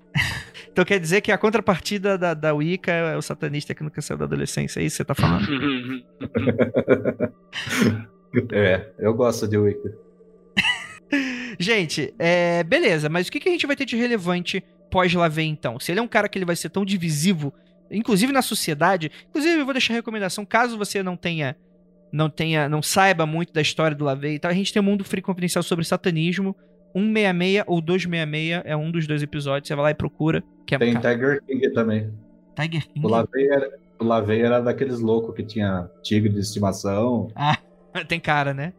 É sério. Não, não tô duvidando não, cara, não tô duvidando não. Inclusive, eu espero isso dele, né? Não tô duvidando, eu espero dele. Posso, posso só falar um- uma coisinha do Lavei ainda? Pode, dá duas. Muito se duvida da capacidade mágica do Lavei, mas teve um episódio bem famoso na vida dele, que ele brigou com um advogado Aí o Lavei amaldiçoou o advogado, o advogado pegou o carro, saiu de lá e morreu. Pode ser um acidente? Pode. Mas o Lavei fala ter- que foi ele. Ele pode ter cortado a ignição? Talvez. Ter cortado o freio? Quem sabe? Você cortou a ignição, não ia dar nada. Dizem também que ele tinha um olhar muito penetrante. Ele tinha um olhar de gente maluca, isso sim. Também. Se também. aproveitava muito bem teatralmente disso. Mas isso aí é a escola do período, tá ligado? Se você pegar todo, toda a galera Blavatsky, Crowley, é, Rasputin, uma das primeiras coisas que eles treinam é o olhar de ficar tipo. Mas É, tem uma razão inclusive, esotérica também no satanismo. É, Tem? isso tem a ver com, com o lance de, tradicionalmente, é considerado uma das capacidades dos magos, dos feiticeiros, de, de ter um olhar penetrante. E no Se você quiser satanismo, impressionar alguém, é importante você fazer isso. no satanismo se trabalha muito o vampirismo. E é pelo olhar que você vampiriza as pessoas. Mas deixa eu fazer isso com a Jo agora. Vai bater no óculos dela e voltando. Olha, É aquele episódio das três espiãs demais, né? Que elas fazem com o laser. Ninguém vai puxar pra falar por que, que toda bruxa é satanista? Ninguém vai falar disso, não é? Então puxa aí, pô. Que toda bruxa é satanista, né, gente? Se a gente for ver pelo fol- folclore todo envolvido, apesar de muitas bruxas de hoje dizerem que não, que imagina que tem isso aí, mas a figura do diabo tá lá o tempo inteiro, né, minha gente? Vamos lá pro gospel que eu sempre faço. Bruxaria apocalíptica, né? Você tem a figura do, do diabo de várias formas dentro da bruxaria, né? É aquele que não tem tridente, né? Mas é aquele que te cutuca pra você finalmente sair do sofá e fazer tuas coisas. É a figura do amante, é a figura. é, ele, ele tem várias, vários aspectos dentro da bruxaria, né? E é muito complicado. Eu de eu. Né, como parafraseando a Lívia, na minha opinião fecal, eu acho que não existe bruxaria sem diabo. A figura está lá, eu, eu não consigo dissociar isso em nenhum momento. Né? Abraça, abraça o capeta. Tá no inferno, abraça o Gostosinho. diabo. Você é já mora no. Brasil. né? É, E você tem todo um lance do imaginário, né, popular, depois você tem é, é, é, atribuição na realidade, né? E quando vocês perguntaram sobre, ah, mas existe alguma coisa pré-cristandade, tudo que tem a ver, né, a, a própria denominação diabo é uma coisa posterior, né? É para apontar o, o- o dedo para aquela mulher e falar assim, você faz coisas que nós não aprovamos, que você está associado com esta figura aqui que a gente inventou e que é ruim, né?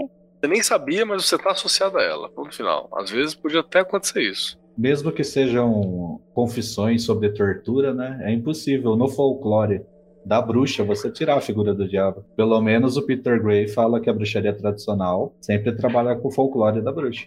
É aquela coisa que acho que a gente já conversou uma vez, né? Que existe um, um aspecto saturnino, né? Pra falar sobre questões planetárias, que é não, é. não é destrutivo, talvez seja a palavra, assim, mas não é exatamente isso. Quando a gente fala saturnino, é é uma outra coisa. Severo. severo, é, que, que, que, que corrompe, mas no, no- corrompe para um outro sentido, não é para trazer o mal, saca? É para acabar com aquilo, que se alimenta de si próprio e tal. Tem, tem uma série de conceitos quando a gente fala sobre Saturnino, né? Pesquisem sobre Saturno na Cabala e tal, que você vai entender um pouquinho melhor.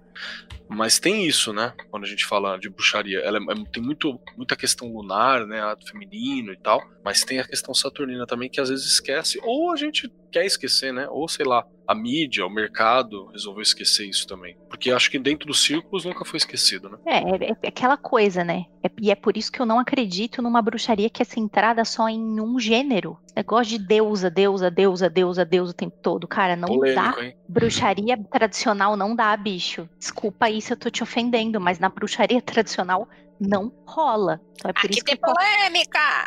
Não, é que não rola mesmo, né? Tipo, não dá. Não dá mesmo. Então, é, e inclusive, eu sei que é, haverá um grupo de bruxas que falar: imagina, isso aqui não é diabo, não estamos mancomunadas com o diabo, não. Mas a bruxaria tradicional está assim, até o último fio de cabelo. Garradinha, cantando assim, ó.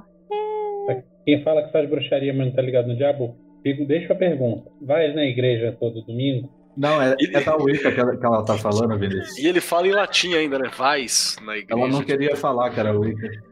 Puxa meu dedo. Sério. Mas, Quebra meu dedo. mas ainda sobre a bruxaria tradicional, existe também o conceito de hereditariedade, que o Nicolás de Friswold fala.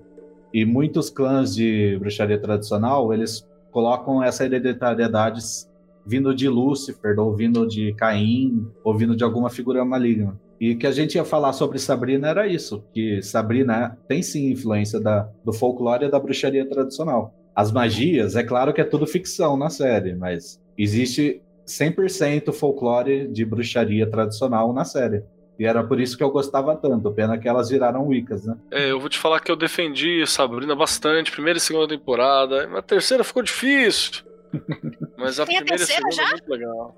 Teve, né? Mas a segunda já tava, no fim da segunda ainda É já quando tava elas meio... viram Wiccanas, a terceira. É. Aí cancelaram. Peraí, é sério que viram Wiccanas? Tipo, com essas Sim. palavras? Não, elas adoram Hecate agora, não adoram mais o diabo. Eita, Lelê. Ah! É, não, é porque no final, no final do. eu vou- olha, olha o spoiler! Acontece algo no final que não faz sentido mais eles adorarem o diabo no final do Sim. segundo, né? É, tava se encaminhando pra isso. Preciso continuar a, a ganhar dinheiro com essa série, só que eu matei o meu vilão. O que, Sabe que eu por que, que faço? elas mudam de adorar o diabo pra adorar Hecate? Que os escravos servirão. Mas você sabe, agora, agora que entrou em Sabrina, me dá licença rapidinho. Quando você coloca assim, é, a- o motivo do diabo ter se revoltado a Deus era porque ele se- era, segundo o olhar, né, um olhar meio Milton ali, que é aquela coisa de não, ele é opressivo e tal, e eu tô aqui pela liberdade, pá. Então eu- Deus precisava ser destronado. Então você tem essa pegada saturnina, tem uma pegada de revolta muito louca. E tava muito legal mostrando que o diabo, o Satã da história, se tornou aquilo que ele mais Sim, temia, ele é virou legal. pai. A igreja de Satã virou uma igreja, né? Então, e ele precisava ser destronado por isso, saca? E foi pela mão da Sabrina, então isso foi muito bacana. Aí a galera esqueceu isso, né? Então, já. Aí só precisaram de dinheiro mesmo, só queriam dinheiro. É, é. Tem jeito. Esqueceram o roteiro. É que assim, eu, eu acho que foi uma série que ela, que ela começou muito bem. Só que ela. Talvez vai ser um pouco polêmico você vai falar, ah, vai ser um pouco polêmico. Mas eu acho que ela ficou muito mais interessada em agradar o tipo de público que tava assistindo a série do que de fato.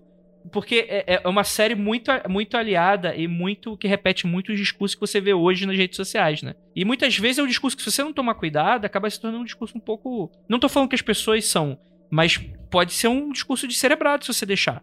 E aí é- é- eu acho que esse é o, é o momento que é, o- é mais problemático, que é, é onde que, pelo vácuo de poder, vai chegar alguma outra coisa tão problemática quanto às vezes, e vai tomar controle sobre aquilo e vai deturpar a parada toda, que às vezes, muitas vezes, tem um propósito benéfico, né? Tem um propósito de, de revolta mesmo, que precisa ter, né? E aí quando. Aí fica só uma parada comercial, né? Uma parada mercadológica, né? Pink Money, A por aí vai. escolha de Hecate não é à toa. A escolha de Hecate não é É. à toa. Tem um texto que corre aí na, na internet, eu vou tentar achar e se tiver link no post, que fala que depois do lançamento da terceira temporada de Sabrina, a procura por imagens de Hecate, a procura por que pessoas interessadas em tradições hecatinas e o Caraya 4 subiu não sei quantos por cento. Tem um gráfico na porra do artigo. E só se falava disso no, no, no círculozinho. Então, Você tá É, falando que a a esco- culpa é do- Poxa, eu não, não, não, porque ele é tradição diânica, né? Então. Rapidamente, Ah, isso é pra, é isso é pra cortar, gente? É melhor. É melhor. Pode pra berrar. Nossa, pode pra berrar. A pessoa tem. É crônica, mas tem de estátua também. Você tem que tomar cuidado com. São, são três fandoms, assim, desgraçados, tá ligado? Pode- O resto você pode Eu botar. vou fazer, eu vou fazer uma previsão feminista aqui. Mais feminista que eu. Tipo, alguém que tá de fora. Todo mundo que vai, tipo, que mexe a cueca, te fala, ó, é legal, mas tem esses outros poréns aqui. Você tem que ficar esperta, vai lidar com suas sombras e tal, blá blá blá. Beleza. Eu não duvido. É previsão. Previsão. Eu não duvido de que em- muito em breve vai começar um alivio de discurso. Vai virar uma Pink Hecate daqui a pouco. Vai ter grupo de Pink Hecate. Mas já é, Mas Andrei. eu Ah, já, já é? falei um negócio que o pessoal é? fala, reproduz Foi até exatamente isso que a. Ju falou, né? Hecate é uma mãe carinhosa. Eu não tinha pego, pego. Eu, eu que sou a pessoa. Hecate é uma mãe amorosa. Foi essa A Ju tá palavra. cantando essa bola aí tem pelo menos uns três anos, cara. Entendi, entendi. Vamos lá então, gente. Voltando aqui pro satanismo, apesar do outro papo tá mais divertido. Cara, prática. Que eu tô tentando puxar que já tem 500 episódios aqui. Beleza, então o, satanismo que a gente conhece hoje é coisa do Aleister Crowley. Então o Aleister Crowley é um satanista mesmo. Então é só você ser crowleyano e. O que, que tem de. Tem algo mais, algo mais antigo? Você tem algo mais novo? O que, que você tem de, de, de prática que fala, não, isso aqui é satânico. Algo que eu não vou abrir o Liber 777, coisa que eu não faço ninguém, vai, ninguém faz.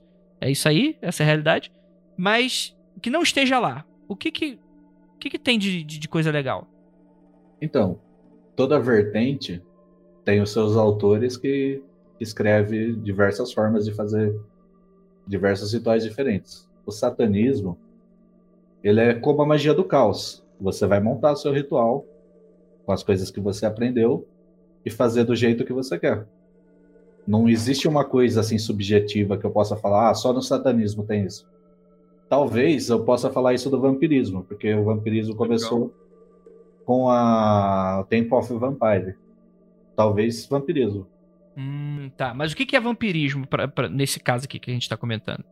Vampirismo é você sugar a energia astral de alguém. Certo. Mas esse tipo de. É o quê? Isso é. É, é uma corruptela da Blavatsky? Isso aí é, é mais antigo? Que técnicas são essas? Não existe registro na antiguidade disso, embora muita gente vai falar que tem, não tem. Até onde eu sei foi inventado no Temple of Vampire. É, é, inventa... Pô, legal, eles inventaram uma técnica então. Mas aí é uma parada vampírica filosófica tipo Lord A ou é o vampiro tipo do mal mesmo? Não, eu vou roubar a energia dessa pessoa. O Temple of Vampire é tipo assim uma Church of Satan, só que aí tira o nome do Satã e coloca vampiro no lugar. É igualzinho. Jogadores de RPG, entendi. Fala, Vinícius. É quando o RPG vai longe demais, né? Eu, eu acho que existe coisa nos Vedas falando sobre trocas de energia entre pessoas, com um milhão de recomendações de não faça isso porque vai zoar o amiguinho. Existe, Então, existe de verdade, mas Existe literatura antiga falando sobre, mas não como uma prática que Sobre, deve ser sobre a ferramenta, né? E a técnica, Isso. não a prática nomeada, né? Hoje se interpreta que talvez isso, aquilo fosse vampirismo, mas ninguém pode afirmar com certeza. É, não existe o conceito de vampiro naquela época, né? Será? Não sei, né? É, vampiro é de Caim, né? Segundo RPG, que é o que o pessoal acredita. Então. Os antediluvianos já estavam lá. Fazer uma pergunta pro pessoa. Satanismo e caminho da mão esquerda. Um, um englo- engloba o outro, um tá dentro do outro. Qual é a diferença de um pro outro? Não tem diferença nenhuma. É aquela pergunta. técnica de sentar na mão e passar um, um esmaltinho. Não fiz, é bom isso aí? Ouvi falar, não sei. Mas boa pergunta, Livre. A resposta é sim e não. Ai, que coisa muito discordante da sua parte. Você poderia explicar. explanar? Eu vou explicar. Sim e não por quê? O Lavey foi o primeiro mago a falar: "Não, eu sou caminho da mão, eu sou caminho da mão esquerda mesmo". E é isso aí. Ao mesmo tempo que ele foi o primeiro mago a, a se assumir como satanista. Todo satanista tá no caminho da mão esquerda, mas nem todo todo mundo que tá no caminho da mão esquerda é satanista. Ficou claro? Ficou, ficou claro. Só que aí, o que você sabe me dizer, só pra, pra eu entender, o que não é, o que está dentro da mão esquerda e não é satanismo, só pra eu, pra eu conseguir separar as coisas? Eu diria a bruxaria tradicional. Ah, verdade, né? É burro aqui, né? Você concorda, Juliana? Pro, podcast. Perdão, perdão, concordo. Eu esqueci de desmutar. Tá Tô... com a mão no pau, né? Ih, menino, esqueci a cintaralha no outro quarto. Não tá aqui, não. Mas, mas, é, bem, a gente tem um episódio sobre caminho da mão esquerda, caminho da mão direita, explicando um pouquinho dessa confusão, da diferença, enfim, que a gente não deixa claro exatamente o que, que é, mas acho que você vai ter uma certa, uma vaga noção. É, se a gente for falar, Lucas, hoje do que a gente fala lá do templo satânico de Salem, vai. Que é aquela galera que, inclusive, falando Sabrina, processou a Sabrina, porque eles usaram aquela. é, uma réplica da estátua que eles fizeram, né, de Bafomé e tudo mais. Eles mesmos, eles se identificam como um grupo que não é teísta e a única, o único objetivo que eles têm é, gente, vocês precisam separar a igreja do Estado. Vocês precisam parar de pautar as decisões políticas, as escolhas políticas, por uma coisa super teísta. Eu queria saber, para você, satanista, que faz machia, que eu sei, isso é válido? Não é? É marromeno? O que, que você acha? Então, o Satanic Temple, ele é válido porque ele é um grupo político, não tem nada de magia nele. Eles não têm nenhuma pretensão de ser esotérico e tal. Eu, como marxista-leninista, digo que a organização deles não é eficiente. Mas é o jeito que eles. Discorra, discorra, discorra, discorra, por favor, manda. É o jeito que, que eles se organizam. Eu, di- eu diria que falta organização em, em- eficiente para dar certo o objetivo político deles. Falta dialética, né? De- Mas- agora eu Não entendi a mão esquerda. a plaquinha lá na frente do Congresso e botar uma estátua de Bafomé no meio da rua. Você acha que a coisa tinha que ser mais Tomar os meios de produção. na cara. Enérgica. Tá, Eu, eu sugeriria começar. Vai ser ouvido, né? Colocar o berro do bode. Mas dá certo. Eu tô falando de mas- coisas que dá certo. Eu vejo se tu tens um cruz contrário com Jesus. Significa que há alguma coisa tu acreditas. Não, é mandar Jesus a merda mesmo. Vamos, vamos falar então. O que, que a gente tem, assim, é, dá pra, primeiro, dá pra acessar... Andrei, rapidão. A gente não falou de prática, né? O cara tá escorregadio aqui? Cara, é sabonetão, bicho. Você quer fazer uma pergunta específica, Vinícius? Não, a Lívia tinha feito uma que não foi respondida até agora. Então responda, Lucas Pessoa. Eu, não, eu perguntei pra todo mundo dessa mesa. Não, eu concordo que não foi respondida, mas é que eu não tenho uma resposta pra isso. Qual é, qual, é a pergunta mesmo? A pergunta era se alguém na mesa já tinha feito alguma prática que vem da Bíblia do, do satânica do, do, do Lavey ou, sei lá, de algum Ah, era essa. desenvolvimento do, do satanismo. Eu já fiz. Acho bom, né? Não, mas não é obrigatório, pô. Às vezes o cara não, o cara não, não, não, não precisava seguir Lavei pra ser satanista, né? É, você disse que fez algumas práticas, cara, no- usando a Bíblia satânica, usando o satanismo do Lavei. Teve algum grau bacana de sucesso? Porque, de novo, voltando naquilo que a gente já conversou um pouquinho, né? Que tem muita essa história de que o ponto mágico do Lavei ele deixa um pouco a desejar e tal. Eu E já aí, acho como é que diferente, Keller. Eu acho que qualquer magista que lê o livro 3 da Bíblia Satânica vai se vai absorver alguma coisa. Mesmo que você discorde da maioria das coisas, alguma coisa você vai achar positivo. Eu acho que todo mundo deveria ler o livro 3. Mas o que eu fiz deu certo assim. Era uma, um barato para conseguir dinheiro, entrou um dinheiro na minha conta e funcionou. Bibliotecário ganha bem, pessoa? Eu ganhei 7 mil. Eita, rapaz, já na cara, deu boa. Só pra ficar cuidando de livrinho, que nem. Mas seus livros eles fogem, morde também, ou vocês só ficam lá parados olhando pra eles? Pergunta se eu fico lendo o dia inteiro. Ai, cuzão, né, galera? Só lê, faz nada, só lê. A gente vai lá pedir ajuda, não Mas ajuda. qual é o teu emprego de verdade? É, vamos falar das ordens, mano. Você pode ser um satanista standalone, você precisa seguir uma ordem. O que, que você tem de ordem relevante dentro do meio satânico? Você até pode ser independente. Quem trouxe o satanismo for- foram as ordens. É muito difícil você achar um satanista que não está ligado numa ordem. A principal que surgiu, Lembrando que é o satanismo magístico que você está dizendo, né? Não o satanismo né, estético. não o, é isso, não o jovem rebelde. Uma das principais ordens que surgiu veio da, da própria Church of Satan. O Lavey, no final da era de ouro dele, ele estava cada vez mais se aproximando de pessoas ricas e deixando a parte mágica de lado. Aí tinha uma, uma galera na Church of Satan que estava irritado com isso. Eles queriam a parte mágica e o Lavey desprezava. Então essa galera saiu e fundou o Temple of Set. O Temple of Set foi fundado pelo Michael Aquino, que ele era um tenente-coronel do exército americano. E pela primeira vez, eles pegaram o satanismo e tentaram levar para uma parte mais espiritual, metafísica, coisa que o Lavey desprezava. Então eles, como eles tiveram essa liberdade saindo da Church of Satan, eles pegaram tudo que eles queriam estudar e foram montando a grade deles. Então eles estudam de tudo, mas ainda é muito influenciado pela magia laveiana. Entendi. Uma coisa que eu não falei no, na Bíblia Satânica, o Lavey faz uma divisão que eu acho muito válida, que é entre alta magia e baixa magia. Alta magia seria magia cerimonial. Baixa magia é tudo que não é cerimonial. Pode ser Certo. simpatia, vampirismo, é, magia com erva, qualquer coisa. Se você tiver uma prática ritualística cerimonial dentro de uma ordem satânica, é alta magia pra ele? É alta magia. E o que eu ia falar é que o Temple of Set eles focam nessas duas áreas. Tem a área de alta magia, onde eles treinam magia cerimonial, e tem a área de baixa magia, onde eles treinam a magia, a baixa magia mesmo. É, eles chamam assim, mas também você tem uma, uma questão de valor? Não, eles trabalham as duas mesmo. Trabalham as duas. Faz parte da grade curricular dele, deles trabalhar as duas. É o mais Harry Potter Então possível, não é uma né? questão só quali- qualitativa, né? Ela é uma questão mais de, de olhar mesmo. Sim. A galera do Temple of Set, eles são muito ligados no, no academicismo. São intelectuais. Sim, são bastante intelectuais, porque eles, eles eram meio podados na Church of Satan. Eles queriam falar de magia e o Lavey não deixava. Então, é isso que eu ia perguntar, né? Porque quando o Lavey ele vai criar. A... É Church of Satan dele. Ou não, é, é É Church of Satan. Church of Satan. Quando ele cria. é, Ele atrai muitos filósofos, muitos artistas e músicos e tal.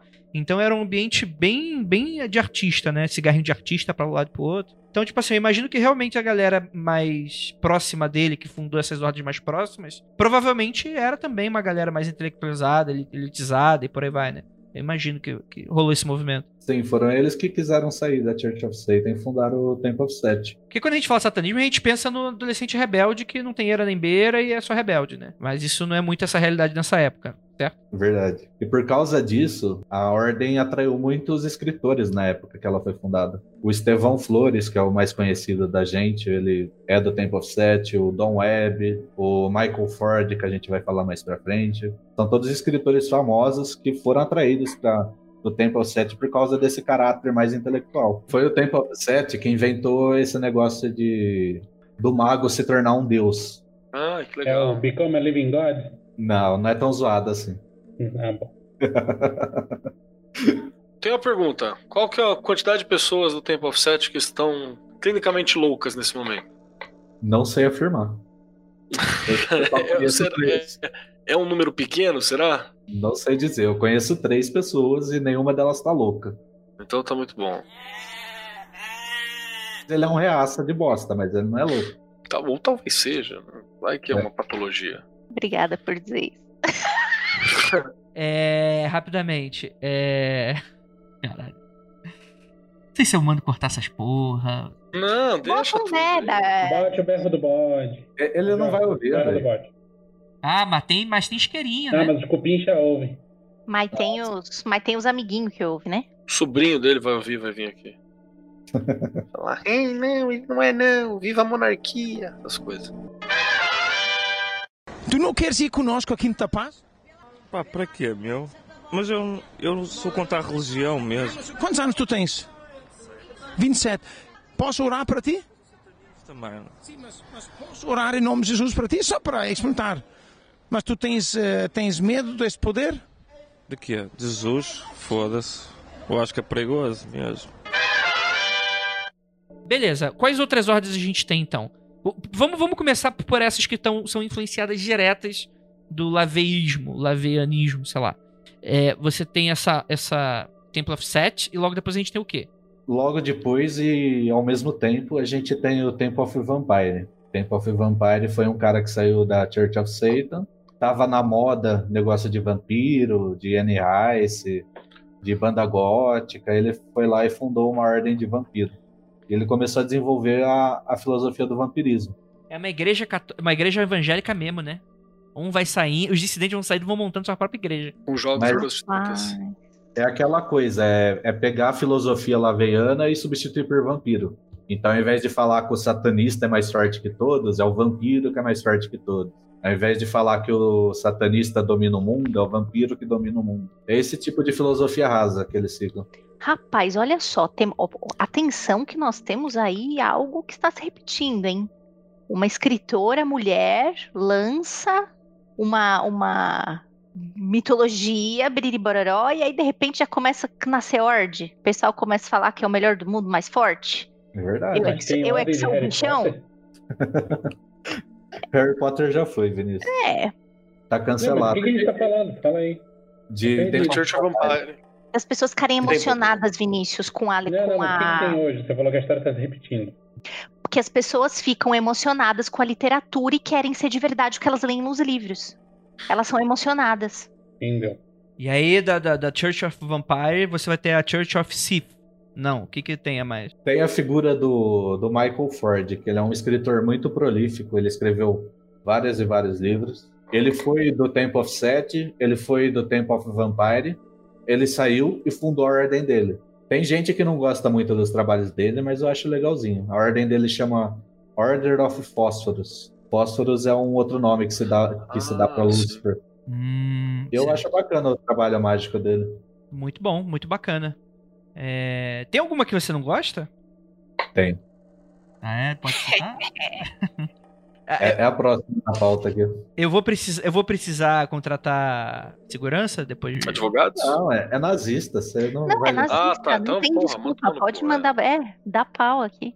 Existe uma história muito mal contada de que três é, covens de bruxas se uniram e viraram satanistas Hum. nos anos 60. Eu pergunto pra vocês, o que, que, era, que, que era a bruxa nos anos 60 na Inglaterra? Era Wicca. Isso. Não dá pra ser. Por isso que a história é mal contada. Ele- e- eles não assumem nunca que, que eram Wicca, mas pra mim era. Então existia. Não, não existe outra possibilidade, cara. Mas Não. não, o problema não é ser Wicca, né? Ou tem- tem- o problema é ser Wicca? Não, É Quando você é. Wicca e nazista, é. o problema realmente não é ser Wicca. Pode ficar em paz que seu Wicca tá suavão. Tá, tá de boa. eu tá gosto de Wicca certo. que nem um lobo gosta de ovelha. Ai, Ah. meu Deus, que bonito. Ah, não, meu Deus do céu. Aí não pode usar satanismo. Não pode usar. Satanismo é isso aí. Pode zoar. É, é aquele zoa aí que eu mato no peito, é isso? Isso. Você vai cantar uma estrofe do Mayhem e vai balançar os seu- seus cabelos loiros pra cima de mim, e aí você vai fazer. né? Enfim. Mandar você tirar o seu aí que ele taca fogo na sua igreja. Vai azedar minha água, minha água benta. Vai, fale. Voltando à história, então eram esses três grupos de bruxas que se uniram e viraram um grupo satanista chamado Order of Nine Angles, ou ONA, como o pessoal costuma falar. Ah, tá, Ona. de- Pô, eu gosto daquele filme que eles fizeram. Não, é muito- Desculpa, é muito ruim essa piada. Deixa pra lá. Ô, Que pessoal, foi com o ONA que o- acabaram tendo uma associação do satanismo com extrema-direita? Foi. Foi aí O que cara- começou essa, essa, essa cornitude. Eu não sei se foi aí que começou. Pode alguém, algum satanista retardado antes ter tido essa ideia. Mas a ONA é o seguinte, ela tinha um líder que ele era muito dodói da cabeça.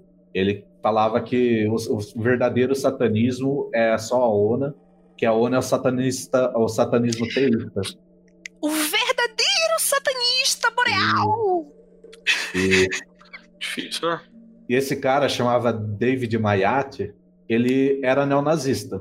Então ele começou a, a mudar o material da ordem para colocar um cunho neonazista na, no trabalho deles. Só que o trabalho da ONA não é neonazista. É até interessante a ideia, mas eles são. é isso que me deixa puto com a ONA. É porque eles têm tanto material maneiro. Sim, é legal.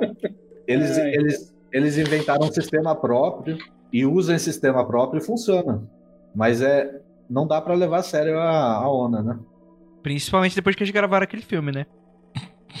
Que filme, Andrei? Só... Filme, agora Fala, fala. Andrei, por favor. Quando a Agora vovó, termina a vovó se torna. Ah, satanista. você tá pedindo, essa- você tá Ah, pedindo essa escada vovózona. faz tempo. Ah, vovozona. Nossa. Foi boa, Andrei, foi boa. Caralho. Fiquei orgulhoso de você. Meu Caralho, Andrei. pai do chão, que seu piada ouvinte ruim. nem sabe o que, que é esse filme Vovozona. Ele não era nem nascido ainda, o seu ouvinte. Ó, eu não tenho ouvinte Baby Witch, não, hein? Eu posso ser uma Baby Witch, mas não tenho ouvinte Baby Witch. Não, não fale assim do Magicano. Perguntinha para o pessoal tem para o Vinícius. Vale a pena tentar garimpar ouro no meio da merda do pessoal da ONA? Só se você tiver sem serviço, se não tiver nada pra fazer e tal. Se, se você for ideinha legal, né? Se você for É, fraca foi também é legal. foda, né? Ideinha fraca fica de boa aí. Eu diria que não vale, porque para você conseguir o material, você vai ter que entrar em um grupo da ONA. Ou Você no vai entrar no grupo neonazista. E até tu se explicar depois. Eles vão pedir para você, sei lá, dar um High Hitler, alguma coisa assim. Não, deixa pra lá, né? Deixa Colocar um abacaxi no cu. Mas calma aí, mas, mas é, calma aí, deixa eu voltar um pouquinho nesse, nessa ONA aí, porque é um, é um papo muito interessante. Dois assuntos. O primeiro é que a ONA tem aquela, não sei se é lenda urbana, de que uma das, um dos passos de iniciação você teria aquela coisa polêmica de sacrifício de criança. É com a ONA? Não é de criança, não. É um sacrifício humano. É, sacrifício humano, desculpa. Mas a Não é Kaona lenda urbana. não é lenda urbana? Não, eu tenho material aqui. Eu não sabia disso, não. É, o- Olha, existe a possibilidade do material que você chegou na minha mão ser fake. Mas o Ah, material sim. que eu tenho fala isso com todas as letras. Que assim, só pra explicar pro nosso ouvinte, seria uma coisa tipo assim, você teria que seguir um passo a passo e o último para você entrar seria, ah, faça um sacrifício humano, que na verdade teria um propósito dúbio do tipo, sei lá, fazer uma parada tipo Crowley fez, sei lá, bater uma punheta, fazer uma representação simbólica. eles não deixam claro se você tem que tirar a vida de uma pessoa ou se é destruir a vida de uma pessoa, alguma coisa assim. Mas não é simbólico light, não. Tem Tá. que medalhar a vida de alguém. O Eu também David já ouvi isso Mayat, ele gostava muito de falar que ele era extremista. O satanista tem que ser extremista. Então eles espalhavam boatos de que não, a gente mata a gente mesmo. Eu acho que é falso. Aquela brujeria, né? De Aí o próprio material que eu tenho fala que essa iniciativa ONA atrai muita gente é, que tem uma inclinação a matar gente mesmo, tipo policial, soldado, sacou? São pessoas que vão matar executando seu trabalho. Olha, eu vou te dizer que o primeiro satanista que eu conheci era policial, né? Olha, o único cara que eu conheci que foi da ONA, ele era um Zé Mané. Mas a maioria. Não. Não, a ONA do Brasil, eu lembro que alguns anos atrás, quase uns 10 anos atrás, assim, é, você tinha uma fantasma da ONA muito forte. Nas comunidades de Orkut, a galera falando, acho que é porque alguns primeiros materiais começou a cair aqui e tal, e tinha uma mina que falava umas paradas também, tinha outro cara que falava umas paradas, aí foram pesquisar e, tipo, nada a ver, era mais propaganda mesmo, saca? Era muita propaganda, era muito gogó, era muita fala e pelo menos essas pessoas que eram representantes aqui eram bem, bem, bem farsa, assim, saca? É tipo militante do Twitter, né? É, tipo isso, uma galera que fala umas paradas e. Eu, eu lido com isso direto também, cara. Fala umas paradas, mas não- nunca teve num chão de fábrica, nunca teve num piquete. Tô falando com. Um é professor, outro é bibliotecário. Estão falando com muita propriedade aí. É. Vamos lá. Mas, e tem outra coisa que eu ia puxar também, que teve uma notícia muito recente, o Lucas deve estar sabendo, que foi o militar americano preso, que ele. A acusação é que ele tava tentando fazer o. dar um, um Biruleibe hoje em dia, né? Ele tava tentando dar um, um golpe dentro do. Do não sei, um golpe. Ele tava querendo fazer um atentado terrorista dentro do. da zona militar, americano ele. E que ele era. Diz na matéria que ele era da ONA, né? E aí é, prenderam ele, acharam material da ONA, e, enfim, arma, sei lá, bomba caseira, coisa nesse sentido. Vocês chegaram a ver essa notícia? Também Nossa, pode ser só não. estadunidense, né? Tipo. Ah, não, sim, normal, né? Mas o que, o que chamou a atenção foi ser da, da ONA, né? Ser satanista, segundo as matérias. Você da ONU é o novo é, encontrar material de RPG? Nesse caso, ele tava com o material da ONA mesmo, então é provável, né? É, teve, rolou essas notícias recentemente. Então a galerinha que não tá muito certa das ideias, né? Mas, mas além disso, é, é, todo satanista também não é meio certo das ideias também, né? Ou será que é? O, o- Certo demais. Não sei, eu sou errado das ideias. Sei. Não tô no convívio contigo. Sei lá, só você só grava aqui. Vai saber que notícias vão aparecer do Lucas Pessoa tá aí. Falando sobre Revolução Comunista, essas coisas aí. Isso a gente não divulga, André, a gente faz. Oh. Au! Cara, o pessoal tá dando vários vral. É, o, o, o, o- Mas aqui você se fudeu, porque aqui só tem anticomunista. O Keller mesmo, ele já foi acusado no mundo free comunista de ser anticomunista. Você tá... É, de fazer propaganda Ai, anticomunista, tá ligado? Exatamente. Maravilhoso. Oxi! Como Ó, assim? Achei. Tem que levar em consideração que o Keller é pessoalista, eles são tudo trotskistas. fala. Ah, eu achei maravilhoso, cara. Não, agora eu vou puxar aqui. Sim, anticomunista. Comecei a gostar pra caralho do Mundo Freak, mas é bizarro como Keller consegue estragar os episódios com. Aí eu falei, ah, ok, é só mais um reaça falando que ele fica falando da. Não. Com anticomunismo barato e reducionismo mentiroso. É, parênteses. Inclusive dizendo que o materialismo histórico dialético é teleológico, o que não sei se é desconhecimento ou desonestidade. Fecha. É parênteses. Aí ele re- replica de novo. E se fosse. Eu, eu lembro disso, eu lembro disso. E se ele fosse liberal, eu diria que é desonestidade, mas como é anarquista, acho muito mais fácil que seja desconhecimento. Então o cara fez uma crítica. Isso aí, me falta dialética. Meu Deus do céu. E hoje em dia, a gente tem o satanismo anticósmico.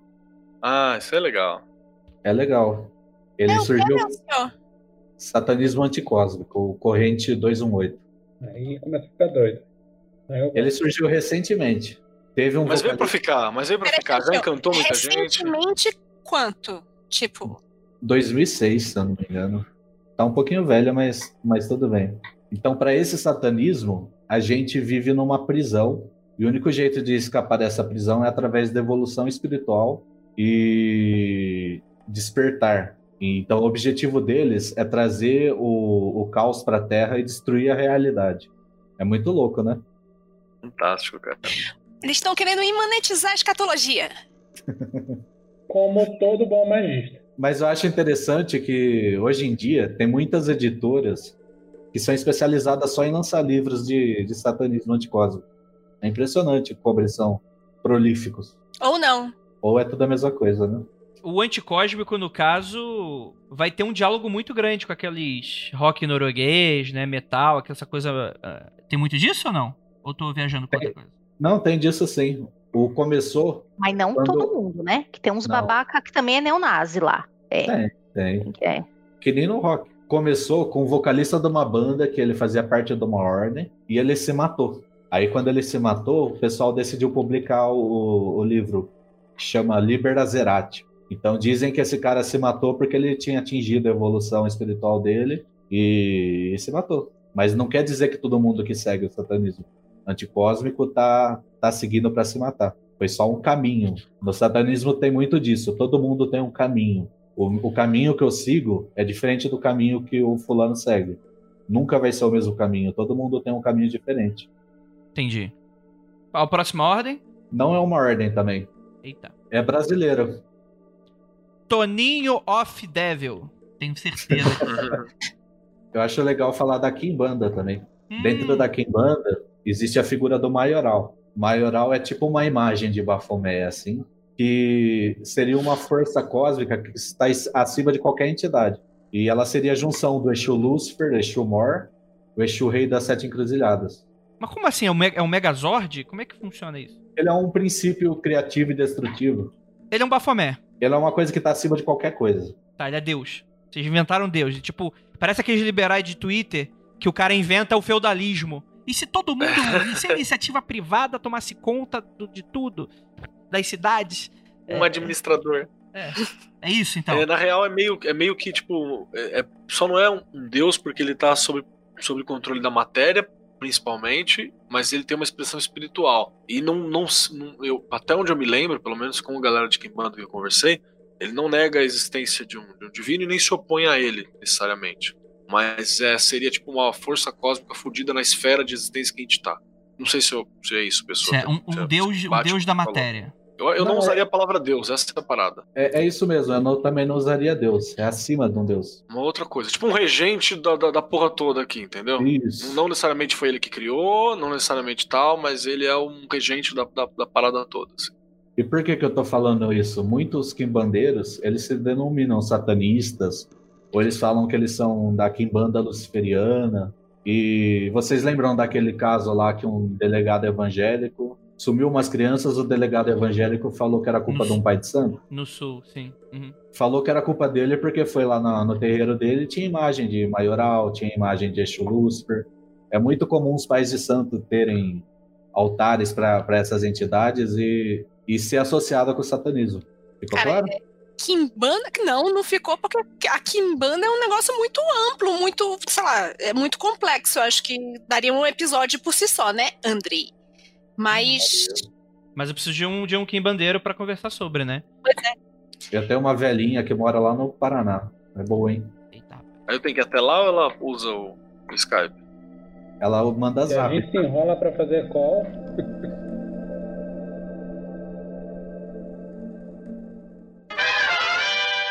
Deixa-me fazer, então, posso? Tentar? Só uma pequena oração? Posso? Posso fazer uma pequena oração? Não. Tu anda com estes símbolos aqui, São bandas de música, meu. mas eles tudo têm símbolos demónicos e satânicos, é verdade isso? É verdade. E vocês no concertos faz como é que vocês fazem no concertos assim com dedos, né? É isso, é. E tu, mas te sente feliz com isso? Claro que sinto, meu. É que não havia de sentir. É, beleza. Então vamos lá, perguntas da plateia aqui. Gente, tô lendo agora. É. Só gostou da expressão Megazord de Exu? Fazer uma camiseta, né? Porra. Templo Megazord de Exu. Teve gente aqui que mandou um beijo molhado no seu olho de Horus, Pessota. Obrigado. Delícia. Eu, eu tenho uma boa aqui. Posso falar, André? Uhum. Do William Ribeiro. Ele perguntou como que eu concilio a filosofia individualista da LHP com a visão política coletivista de esquerda. É porque Tem de tudo nessa vida, né? Primeiro, que não existe visão política que não é coletiva. Isso é uma, uma falsa ideia. O individualismo que se tem no LHP, desse livro aqui, o Estevão Flores, ele fala que o individualismo, é uma característica do LHP, é o contrário de coletivo. Ou seja, o mago LHP faz um trabalho mágico só para ele. Isso não tem nada a ver com viver em sociedade. Ninguém vive apartado da sociedade. Não existe nenhuma contradição entre a filosofia espiritual que eu sigo e a visão política que eu sigo. Me corrija se eu estiver errada, mas o princípio não é eu me melhoro, eu viro o bichão para poder finalmente olhar para o lado e realmente ser uma ajuda real? Exato. Né? Não é isso? Ah, gente, né? Desculpa, Então- mas eu sou obrigado a discordar. Eita! Mas não estou falando de tudo, estou falando de parte. Não, mas eu acho Não que a de visão, Acho que a visão generalizada que tem é eu evoluo e viro bichão a despeito de todo o resto. Então eu tenho que fazer minhas paradas pensando que existe um uma coisa ao redor.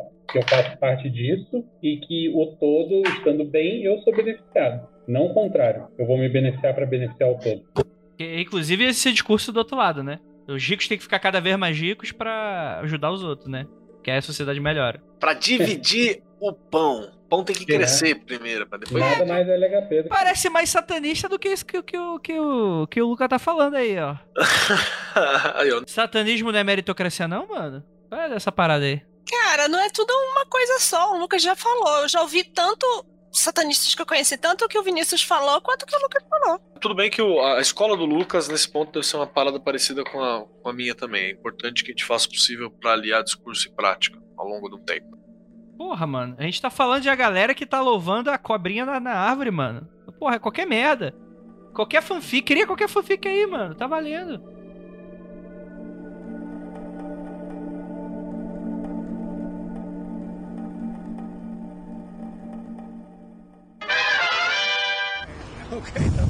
Ingrid, quer dizer alguma coisa?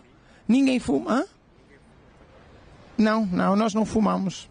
Eu gosto, tu és um bom rapaz. Eu, eu acho que é muito bom tu tens este coragem a estar aqui conosco. Eu fico muito feliz. Eu acho que é muito bom isso, quero agradecer muito. É? Um prazer mesmo, é? É, gente, gostaria muito de agradecer muitíssimo a participação. Muito obrigado para vocês que estão aqui nessa live maravilhosa. Para você, meu querido que está ajudando o podcast, gostaria de lembrá-los: Ósculo no bode, Praise the Sun para todos vocês.